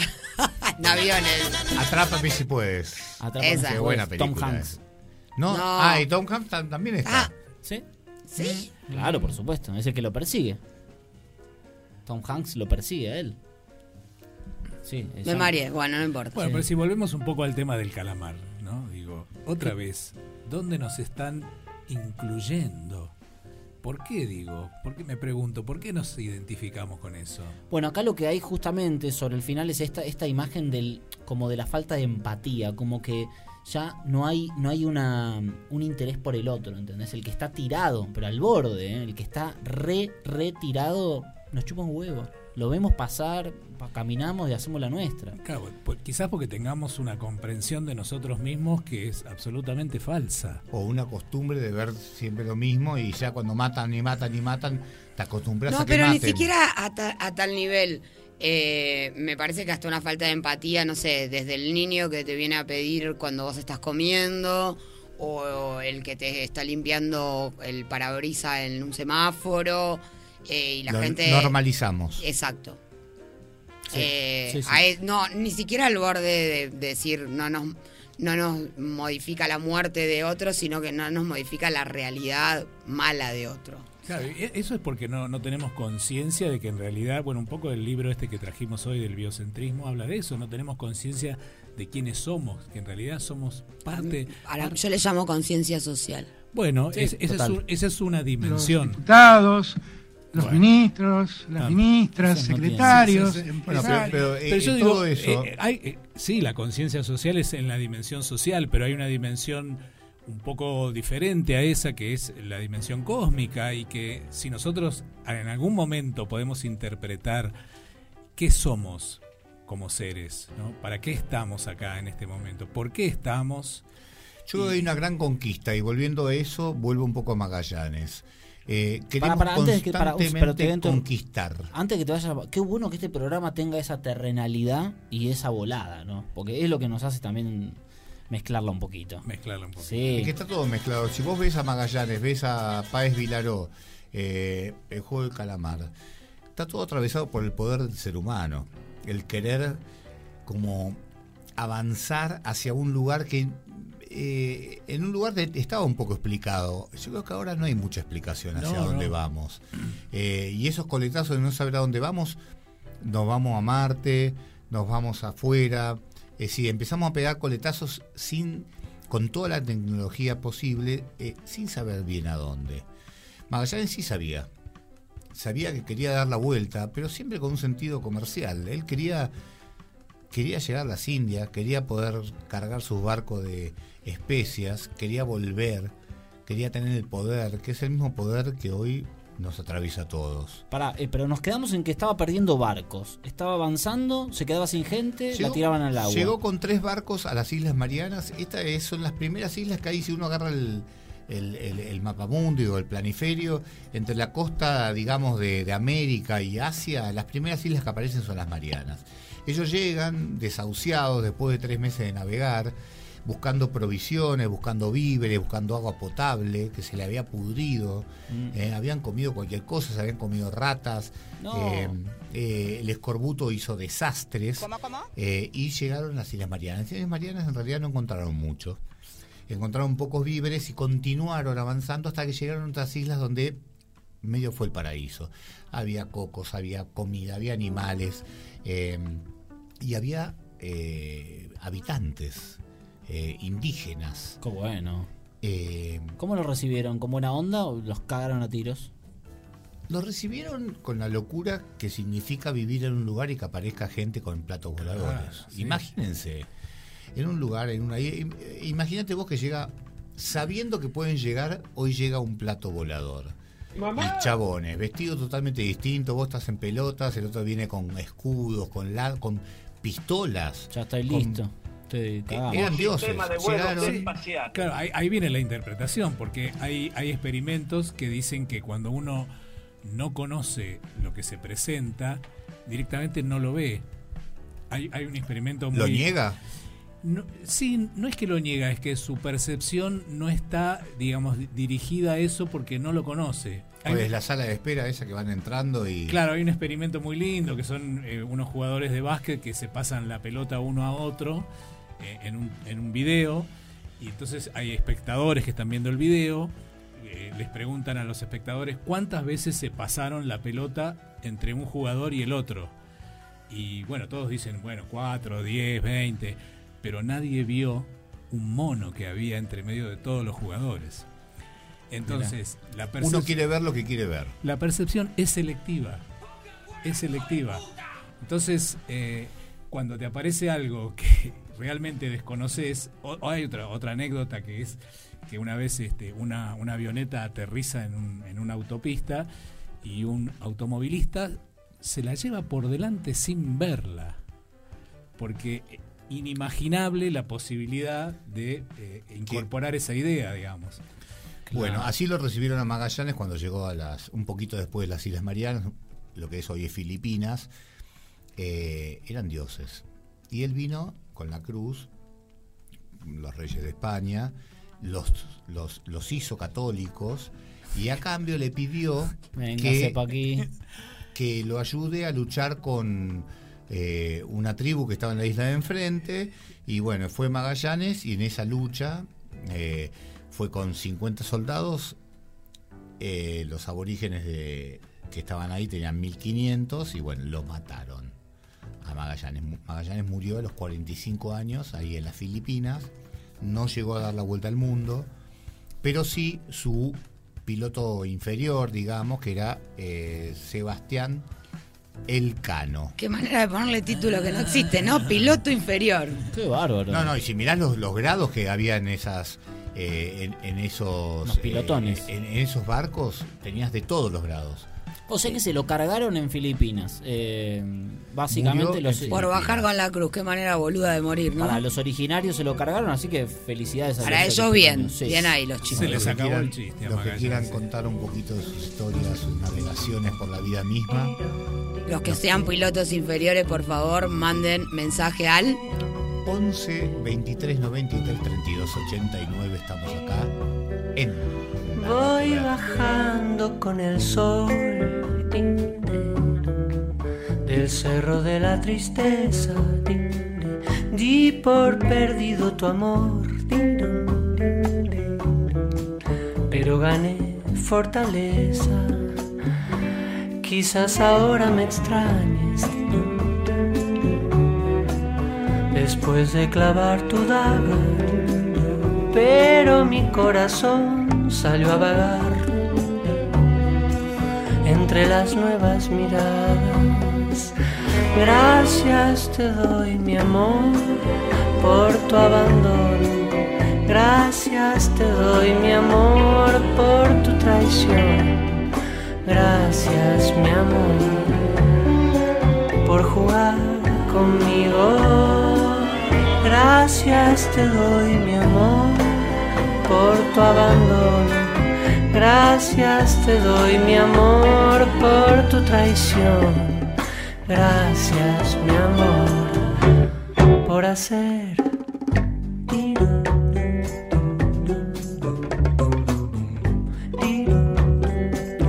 Voy bajando con el sol,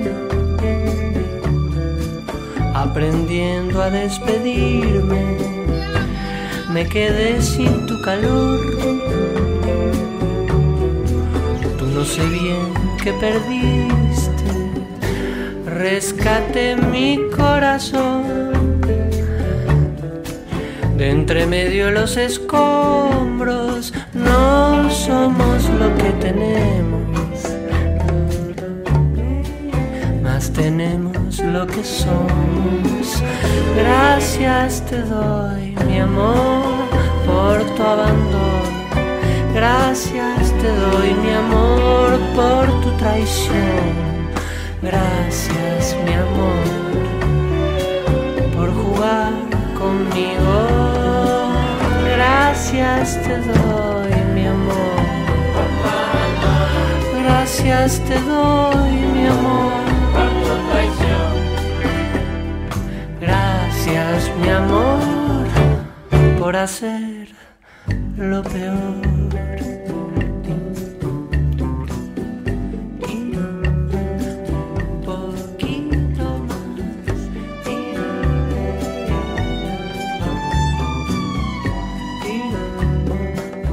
Voy bajando con el sol.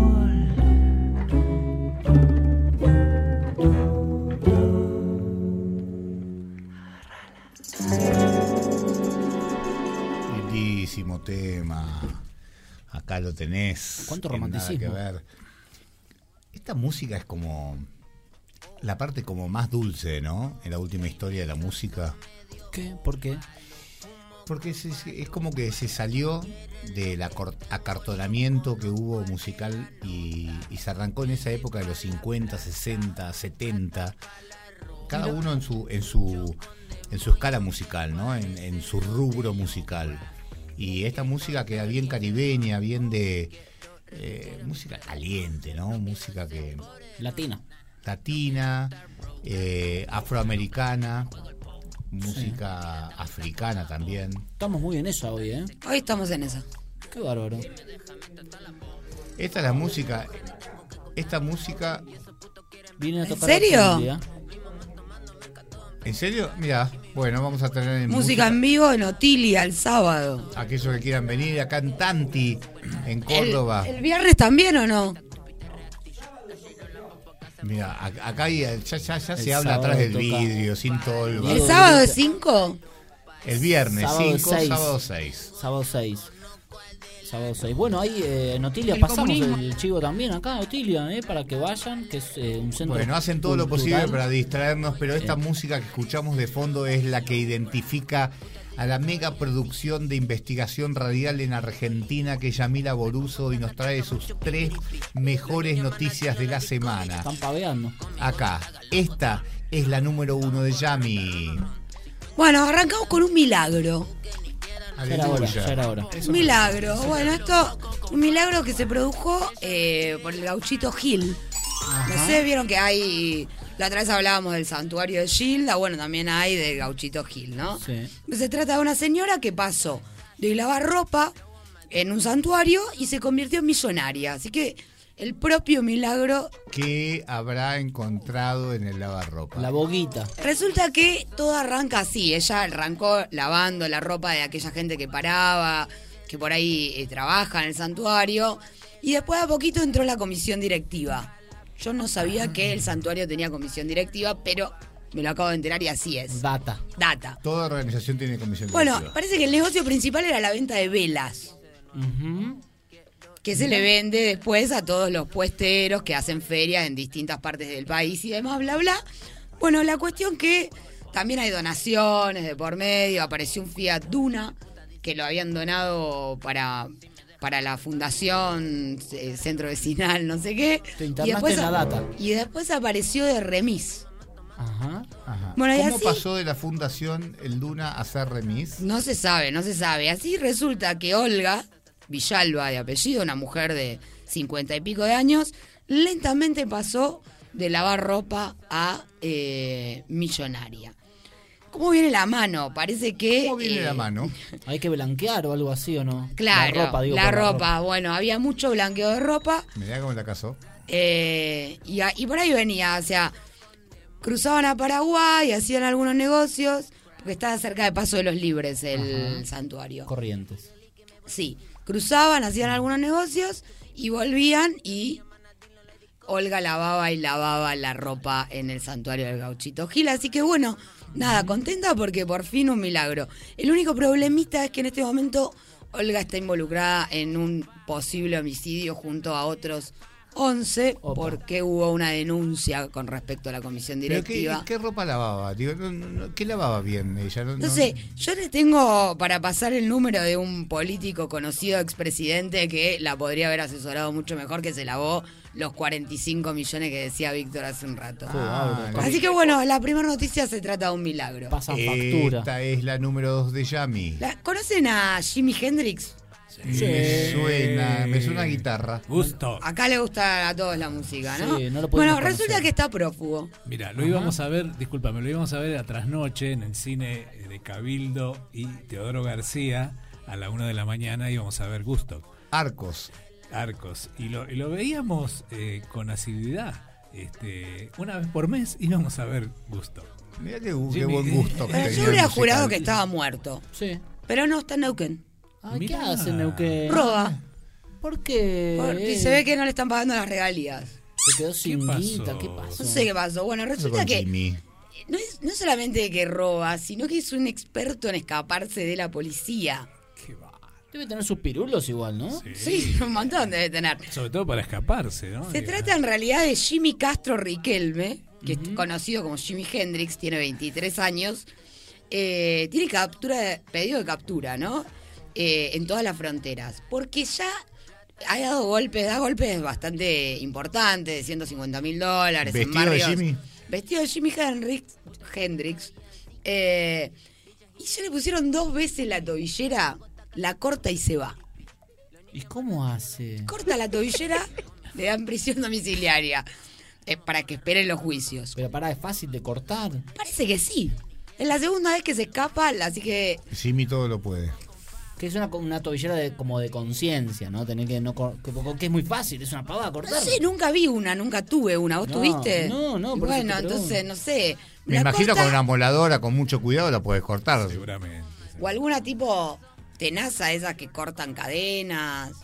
¿no? Alta tenaza. Corta y se las toma. Corta y se las toma. Así que ahora lo tenemos prófugo a Jimi Hendrix. En Neuquén. Mm. Bueno, cuidado, puede señoras y estar señores, en en casas otro porque Debe estar con Batman. Ser- les conté de Batman, ¿no? La semana pasada, cortito por teléfono, Sí. apareció en un baile de cuarteto bailando. ¿Está bien? Está Eh, bien. está bien. Ah. está Bueno. bien, eso es lo más importante. muy Sabemos que está bien. preocupado. Toda la semana me quedé No, se ve que los sábados a la noche no trabaja porque fue de baile. que- sí, Muy sí, sí, bien, con muy bien. Robin. ¿Dónde estará Robin? No, también? Robin no estaba. ¿Cómo saltamos de Magallanes a esto? No sé. Bueno. Bueno, porque siempre hay que Esta hablar de es la número 3 de Yami. Bueno, eh, esto fue un poco raro, sucedió en Córdoba. Hacía mucho que no teníamos una noticia de Córdoba. Eh, ¿Conocen la línea de colectivo Cersa? Es la más popular, Sí, ¿no? sí. Bueno, tiene problemas normalmente. Y Sí. esto pasó. ¿Más que autobuses Santa Fe? eh, no sé. Es local, Ersa, es de la ciudad. Es, es de la ciudad. Pero no sé si hace, hace, me parece, corredor Punilla también. Alguna vez vi alguno. Sí, puede ser. Bueno, resulta que se trata de un chofer que de la línea 20 eh, iba circulando y empezó a discutir por los pasajeros, por el tema COVID, protocolo. ¿Tenés barbijo, no tenés barbijo? cerrame la ventanilla, que tiene que circular el aire, no sé qué. Medio que se la motinaron los pasajeros. Se enojó, se bajó, se fue. Y dejó el colectivo. Dejó al colectivo y a todos los pasajeros. Ay, y ahí se podés joda. eh, seguir con- eh, conduciendo, poner no. La subimos Yo, agarraría, Yo igual no sé cuántos cambios tiene un bondi, nunca manejé un bondi. Pero no es muy difícil. Pero debe ser como un auto grande. Y es re divertido no, irte en un bondi. ¿Y, y qué más se sabe? La gente que se, se fue, dejó Se a fue, se fue, se fue, se fue. Está con sumario. Bueno, obviamente tuvo lo, lo- lo retaron, digamos, en la empresa. Un poquito, sí. Un poquito. Que esa gente que maneja colectivos, trenes, es una persona que lleva mucha gente. Sí, sí, Es una además también debe ser una grosa. persona que tiene como el vaso lleno todo el día. Al y, límite. Claro, ¿no? Otra que el juego de calamar, Sí, sí, otra sí. que border. Reventó. Eh, y le tiraron ahí una gotita, el tipo se piantó. Los dejó a todos en plena Bueno, yo, a eso me hace acordar, hay, hay un, en, en National Geographic hay un, un programa llamado Mayday. Mayday. Eh, Mayday, eh, catástrofes aéreas. Sí, creo. sí, sí. Bueno, Mayday, hay, Mayday. una, hay un avión que cae así en picada y resulta que el piloto tenía problemas psicológicos. Y el chabón fue y se deprimió y chocó el avión. Se llevó, no sé, Ah, 200 le- personas. Ah, no fue un accidente, le no, pintó. no, no, le pintó. Es como un decir, atentado casi, ¿no? más que atentado es, es Un una- asesinato una, en persona, masa. pero es una persona que maneja un bondi. Eh, el chabón dice, me siento Me mal. la pongo. Me la pongo y se la puso y se cayó. la- Ahí, sí. Es un asesinato en masa. El tema es que no tenés después, eh, no, no sé, no hay reparación de esas Pasa que cosas. un ¿no? asesinato no es cuando vos agarrás y disparás con el, a la gente. No. No, ahí se cargó No, no. un montón de gente. Che, y pará, y no te devuelven el boleto de Bondi porque no te llevó a tu, tu destino. No, no te lo devuelven y no. pa- pasaron tres horas además hasta que pudieron reubicar a los pasajeros. No. Porque viste que en Córdoba los bondi vienen hasta las tutucas. ¿Qué? Pero bajás y vas caminando, dejate Y hinchar. pero si estás lejos. Y la Si recién te subías. Te vas con el chofer. Chofer, voy Eh, con vos. taxi. Sí, se pidió un taxi el chofer, obvio, no se Sí, no, Ahí y se cam- van los amigos Caminando, caminando te podés imaginar, lo corrieron el nuevo 20 lugar de cuadras. Claro. ¿Para dónde va, chofer? Bueno, estas fueron las tres de Yami. Estamos acá en el 11 23 93 32 89. Nada que ver. Se pueden comunicar. Víctor, no escuchamos el tronco que ya cayó al- al- a la tierra. No, no lo escuchamos. No lo vamos a escuchar tampoco si. Si no estás ahí. Exactamente. Exactamente. Pero igual suena. ¿O no? No, no, no suena. Eh, nosotros lo percibimos como que suena. Pero son ondas sonoras que quedan en el espacio. Espérate, espérate. ¿Y si Eh. caen muchos al mismo tiempo? No, es lo mismo. ¿Viste que dice que si saltan todos los chinos suena del otro lado? Pero yo creo que el, el fondo, el fondo, el fondo de esta cuestión es que en realidad, si nos pudiéramos situar en el biocentrismo, nos daríamos cuenta que la existencia somos nosotros. O sea que toda la gente que no está escuchando nuestro programa y se la está perdiendo, no nosotros no sonamos. No Solamente no la- existimos. lo están percibiendo aquellos que sí nos escuchan. De eso no te quepa ninguna duda. Eso, eso, eso seguro. Pero bueno, el tema es ese, es o nos hacemos cargo o no nos hacemos cargo de que nosotros somos el universo. Yo lo único que me hago cargo es que me gusta más el dulce de batata que el de membrillo. Bueno, en un ratito vamos a estar hablando del el postre vigilante. ¿Por qué le dicen postre vigilante? No así. Estamos acá en vivo, en nada que ver, con un- una tarde húmeda, linda acá en el Valle de Punilla. Vengan a conocer, vengan en el verano. 110% de humedad. 750 kilómetros de Buenos Aires para ustedes que están allá y, y reciban este, este, esta energía natural que hay aquí. Estamos acá en Nada que Ver, en vivo. Si quieren escuchar Spotify, lo pueden hacer en Nada que Ver, en podcast. Qué lamento que lo ocurrió. The early cars already are drawing deep breaths past my door. And last night's phrases, sick with lack of basis, are still writhing on my floor. And it doesn't seem fair that your wicked words are working, holding me down. It doesn't seem right to take information given at close range for the gag and the bind and the ammunition. Wrong. Conversation once colored by esteem became dialogue as a diagram of a play for blood. Took a vacation, my palate got clean. Now I can taste your agenda while you're spitting your cut. Doesn't make sense. I should fall for the kingcraft of a meritless crown. It doesn't seem right to take information given at close range for the gag and the bind and the ammunition.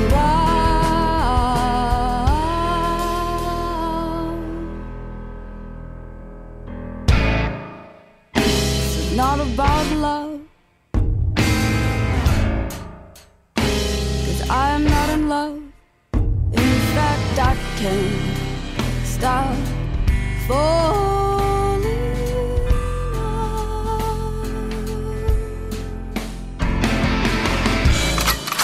It's not about love.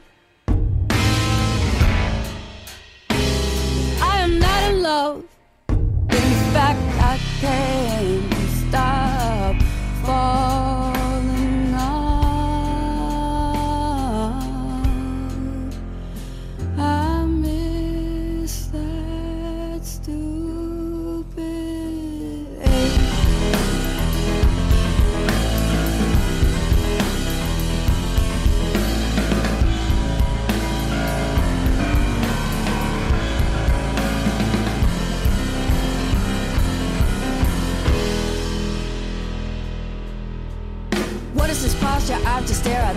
said when I was sitting up straight.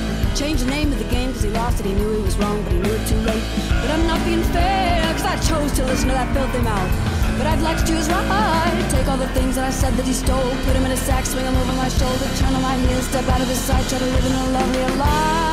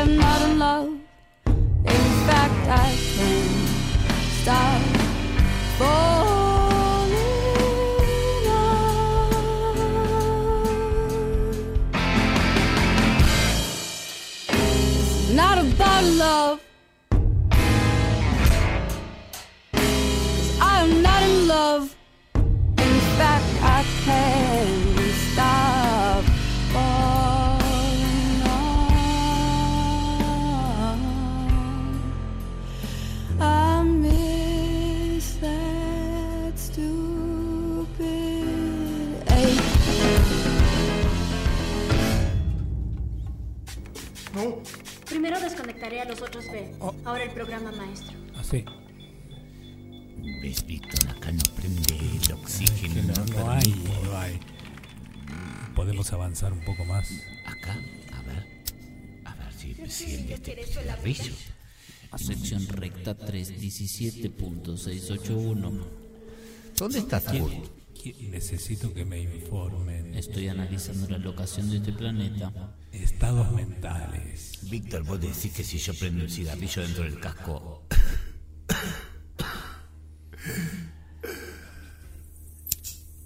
Dios mío, lo que está pasando. Eh, Kurt, ¿me escuchás? La temperatura en este momento es de 227 Kelvin. Aumentaría Max 3. Tengo frío. La bufanda digital. Espera que voy a hacer un llamado. Será mi. Me da ocupado. Ahí intento de nuevo. Alguien que lo lleve de vuelta. ¿No vas, Hola. ¿No vas a hablar con Páez Vinero? Hola. Pae. ¿Estás? ¿Eh? Está ocupado. Oh, Ah, el Magallanes también está acá. Hola, sí. ¿Hola? ¿Con País Belanda?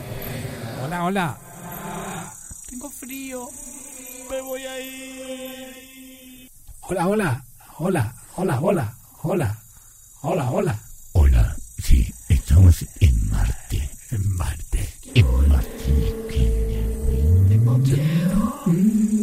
¿Dónde está Páez?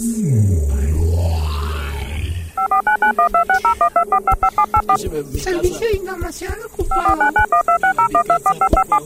Servicio de información ocupado. No podés volver. No podés volver. Diego, hacenos un ver, por favor. No podés volver. Si estás acá, tenés que seguir. Mucho miedo. Es muy alto este monte. Mi nombre es John Alejandro y soy esquizofrénico. No soy nada de atractivo, mucho menos fotogénico. Mi mejor amigo es un payaso que me aconseja. Tiene ojos de rana y vive dentro de mi oreja.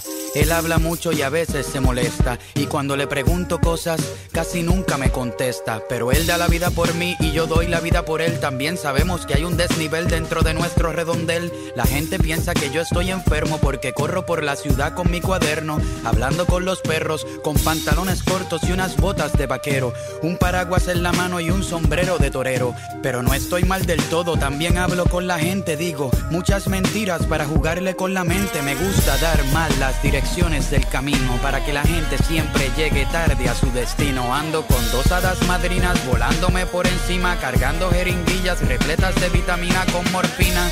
Hasta que mis venas se inunden, pues me la paso haciendo muecas y la gente se confunde. Perdónenme si me estoy riendo demasiado, es que ayer se murió mi madre y me botaron del trabajo. Debo seis meses de renta en mi cartera, ni un centavo, y no me baño desde octubre del año pasado. Tengo mi cuerpo todo cicatrizado, con cortaduras profundas y quemaduras en primer grado. Pero no es nada grave, nada delicado, es que nunca me doy cuenta porque me la paso todo el día anestesiado. Me gusta caminar solo, así hablo con el viento. Nunca he tenido sexo como una monja en un convento tranquilo.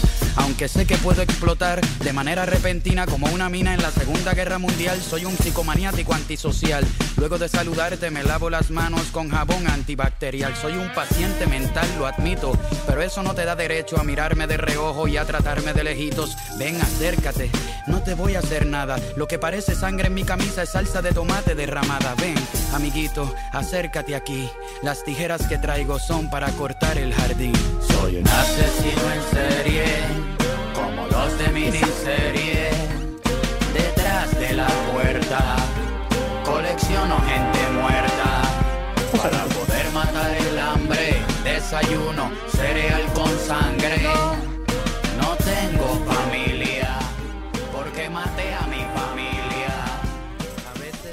Bueno, bueno, bueno. ¿Cómo está John el esquizofrénico, Qué eh? temazo, qué temazo. Sí, la letra de este temazo de Calle 13, bueno, recomendada. Tiene un poco de ver con, con- con el humano y, y la cabeza nuestra, ¿no?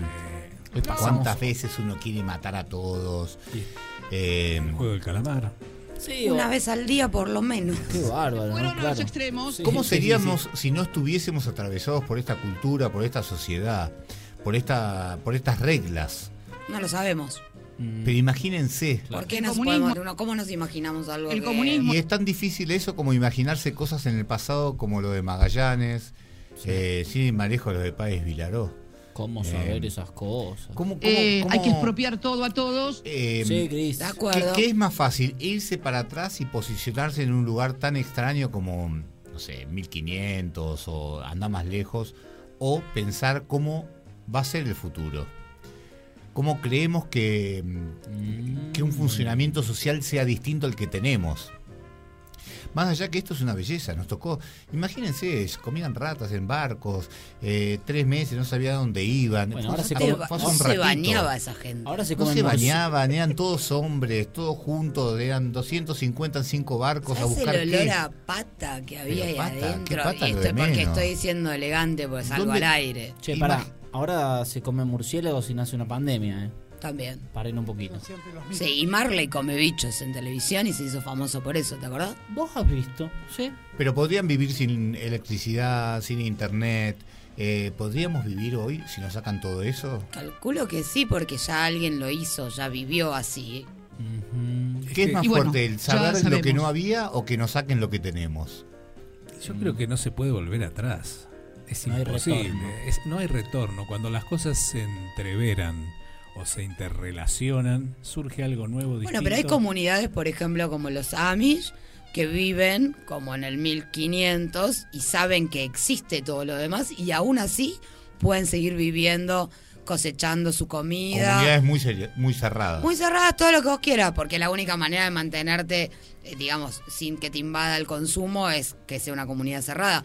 Pero viven sin luz, viven sin, ah, eh, sin cañerías de agua que avise el grifo y viene, o sea, tienen agua se, de pozo. se hacen su propia ropa. Dije grifo, ¿no? Grifo, loco. sí.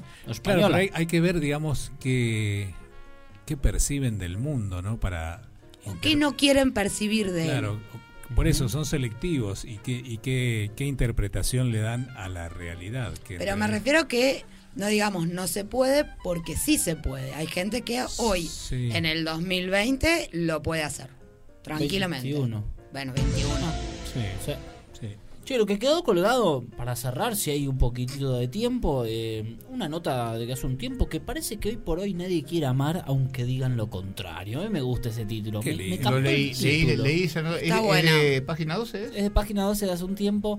Interesante, ¿no? Eh, el título, aunque digan lo contrario, que es un poco... ¿Está nada. de modé? Está de moda en realidad lo que hablamos al principio, ¿no? La caída de algunos formatos, algunos estereotipos, eh, acuerdos, pactos, sí. digo. Ahora, ¿Hoy amar se refiere al vínculo hombre-mujer o, o es más amplio lo que...? Por ahí los formatos, en realidad, por Ah. ahí yo, yo le puse, el, el- le- yo lo llamé el viejo amor, porque en realidad el amar es, amar es un montón de cosas, o sea, Claro. pasa por un montón de lugares. Pero se, se refiere más que nada, me parece, a los formatos de o de pareja o de, De, pactos. no tener niños. Total, exacto. Eh, ¿Cómo quedó un poquito eso? ¿Es la transformación de la cultura? Sí, o sea, por ahí sentí... Me parece que en eso se evolucionó un poco. Hay ¿no? como una especie de conciencia también, o es una transición, también entender que uno es... eh, eh, el otro día también escuché una frase filosófica que está buena, que es, es difícil ser eh, buen contemporáneo, digamos.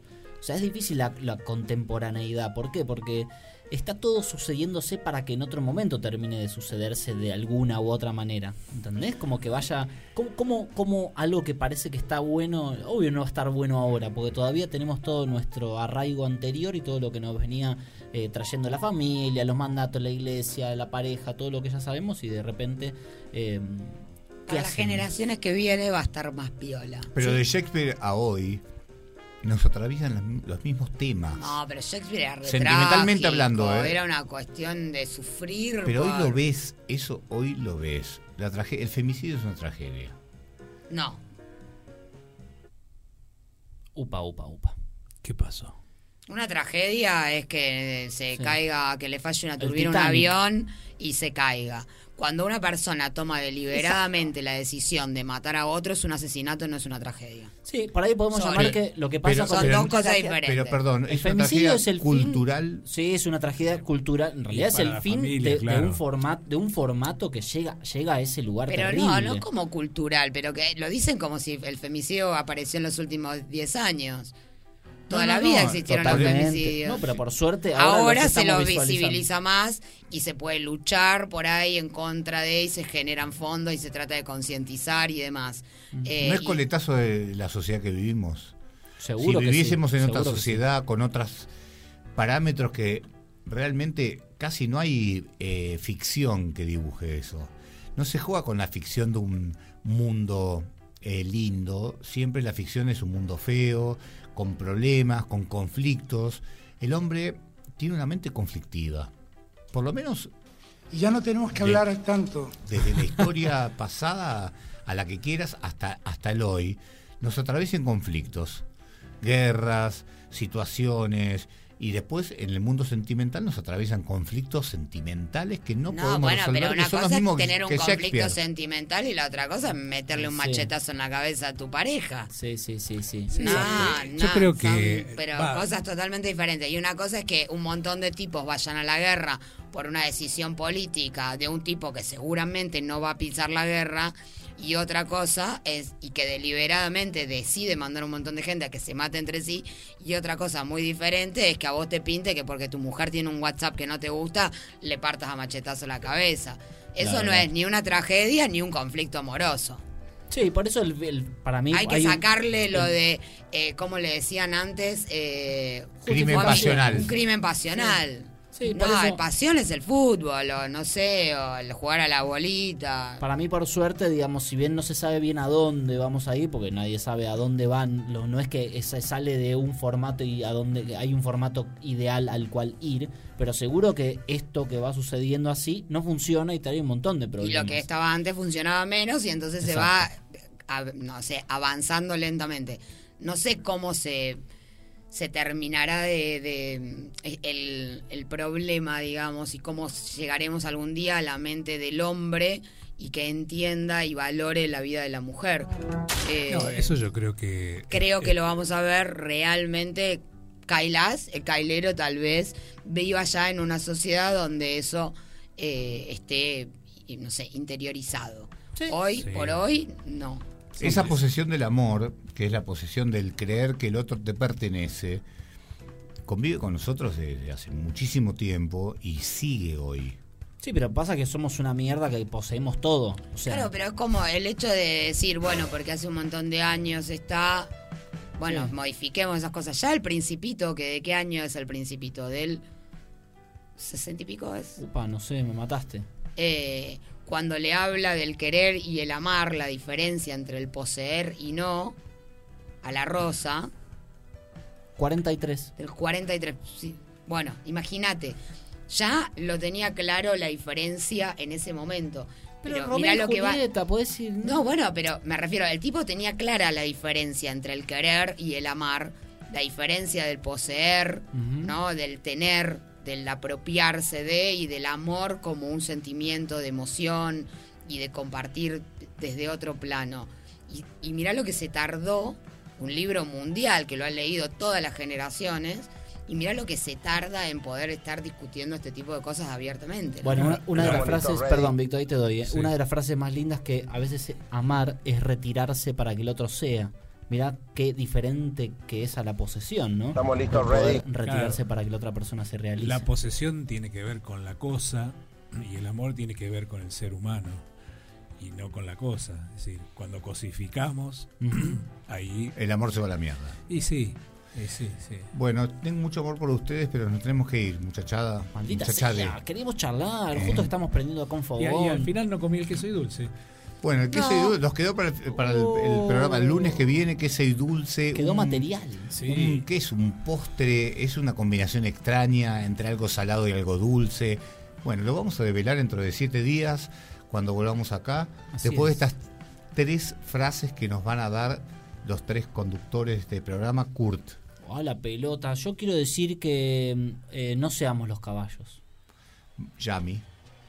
Eh, no, hoy no estoy muy inspirada, compañeros, lo siento. Yo creo eh, eh, la conciencia, porque todo esto que estuvimos hablando tiene que ver en un devenir de la conciencia, ¿no?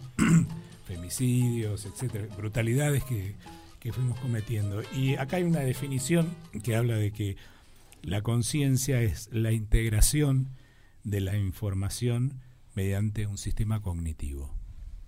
A todos ¿Me ustedes. repetir? en, en- en panfletos. A ustedes muchas gracias por compartir. Está grabado. Hacemos este programa que es una por lo menos en primera persona lo digo. Una delicia. Amo hacer radio. Agradezco a Diego Vidal en los controles, a Yami Boruso, Víctor Murgia, Kurt Latzina, que compartieron con nosotros esta linda velada. Gracias a ustedes, nos vemos en siete días. Chau.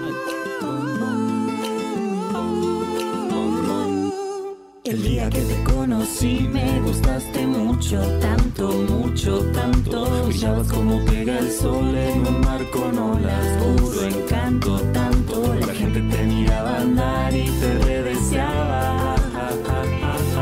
Y vos andabas por ahí también buscando. Hoy hace ya más de dos años que nos conocemos, damos besos buenos y no me canso de mirar cómo te y siento que eso es bueno. Me gusta ver cómo te brillan los ojos cuando alguien te gusta. Siempre siento que es la primera vez que te veo. Oh, y no tengo miedo de perderte, porque la verdad es que no te tengo. Si vivimos juntos y te quiero, cada día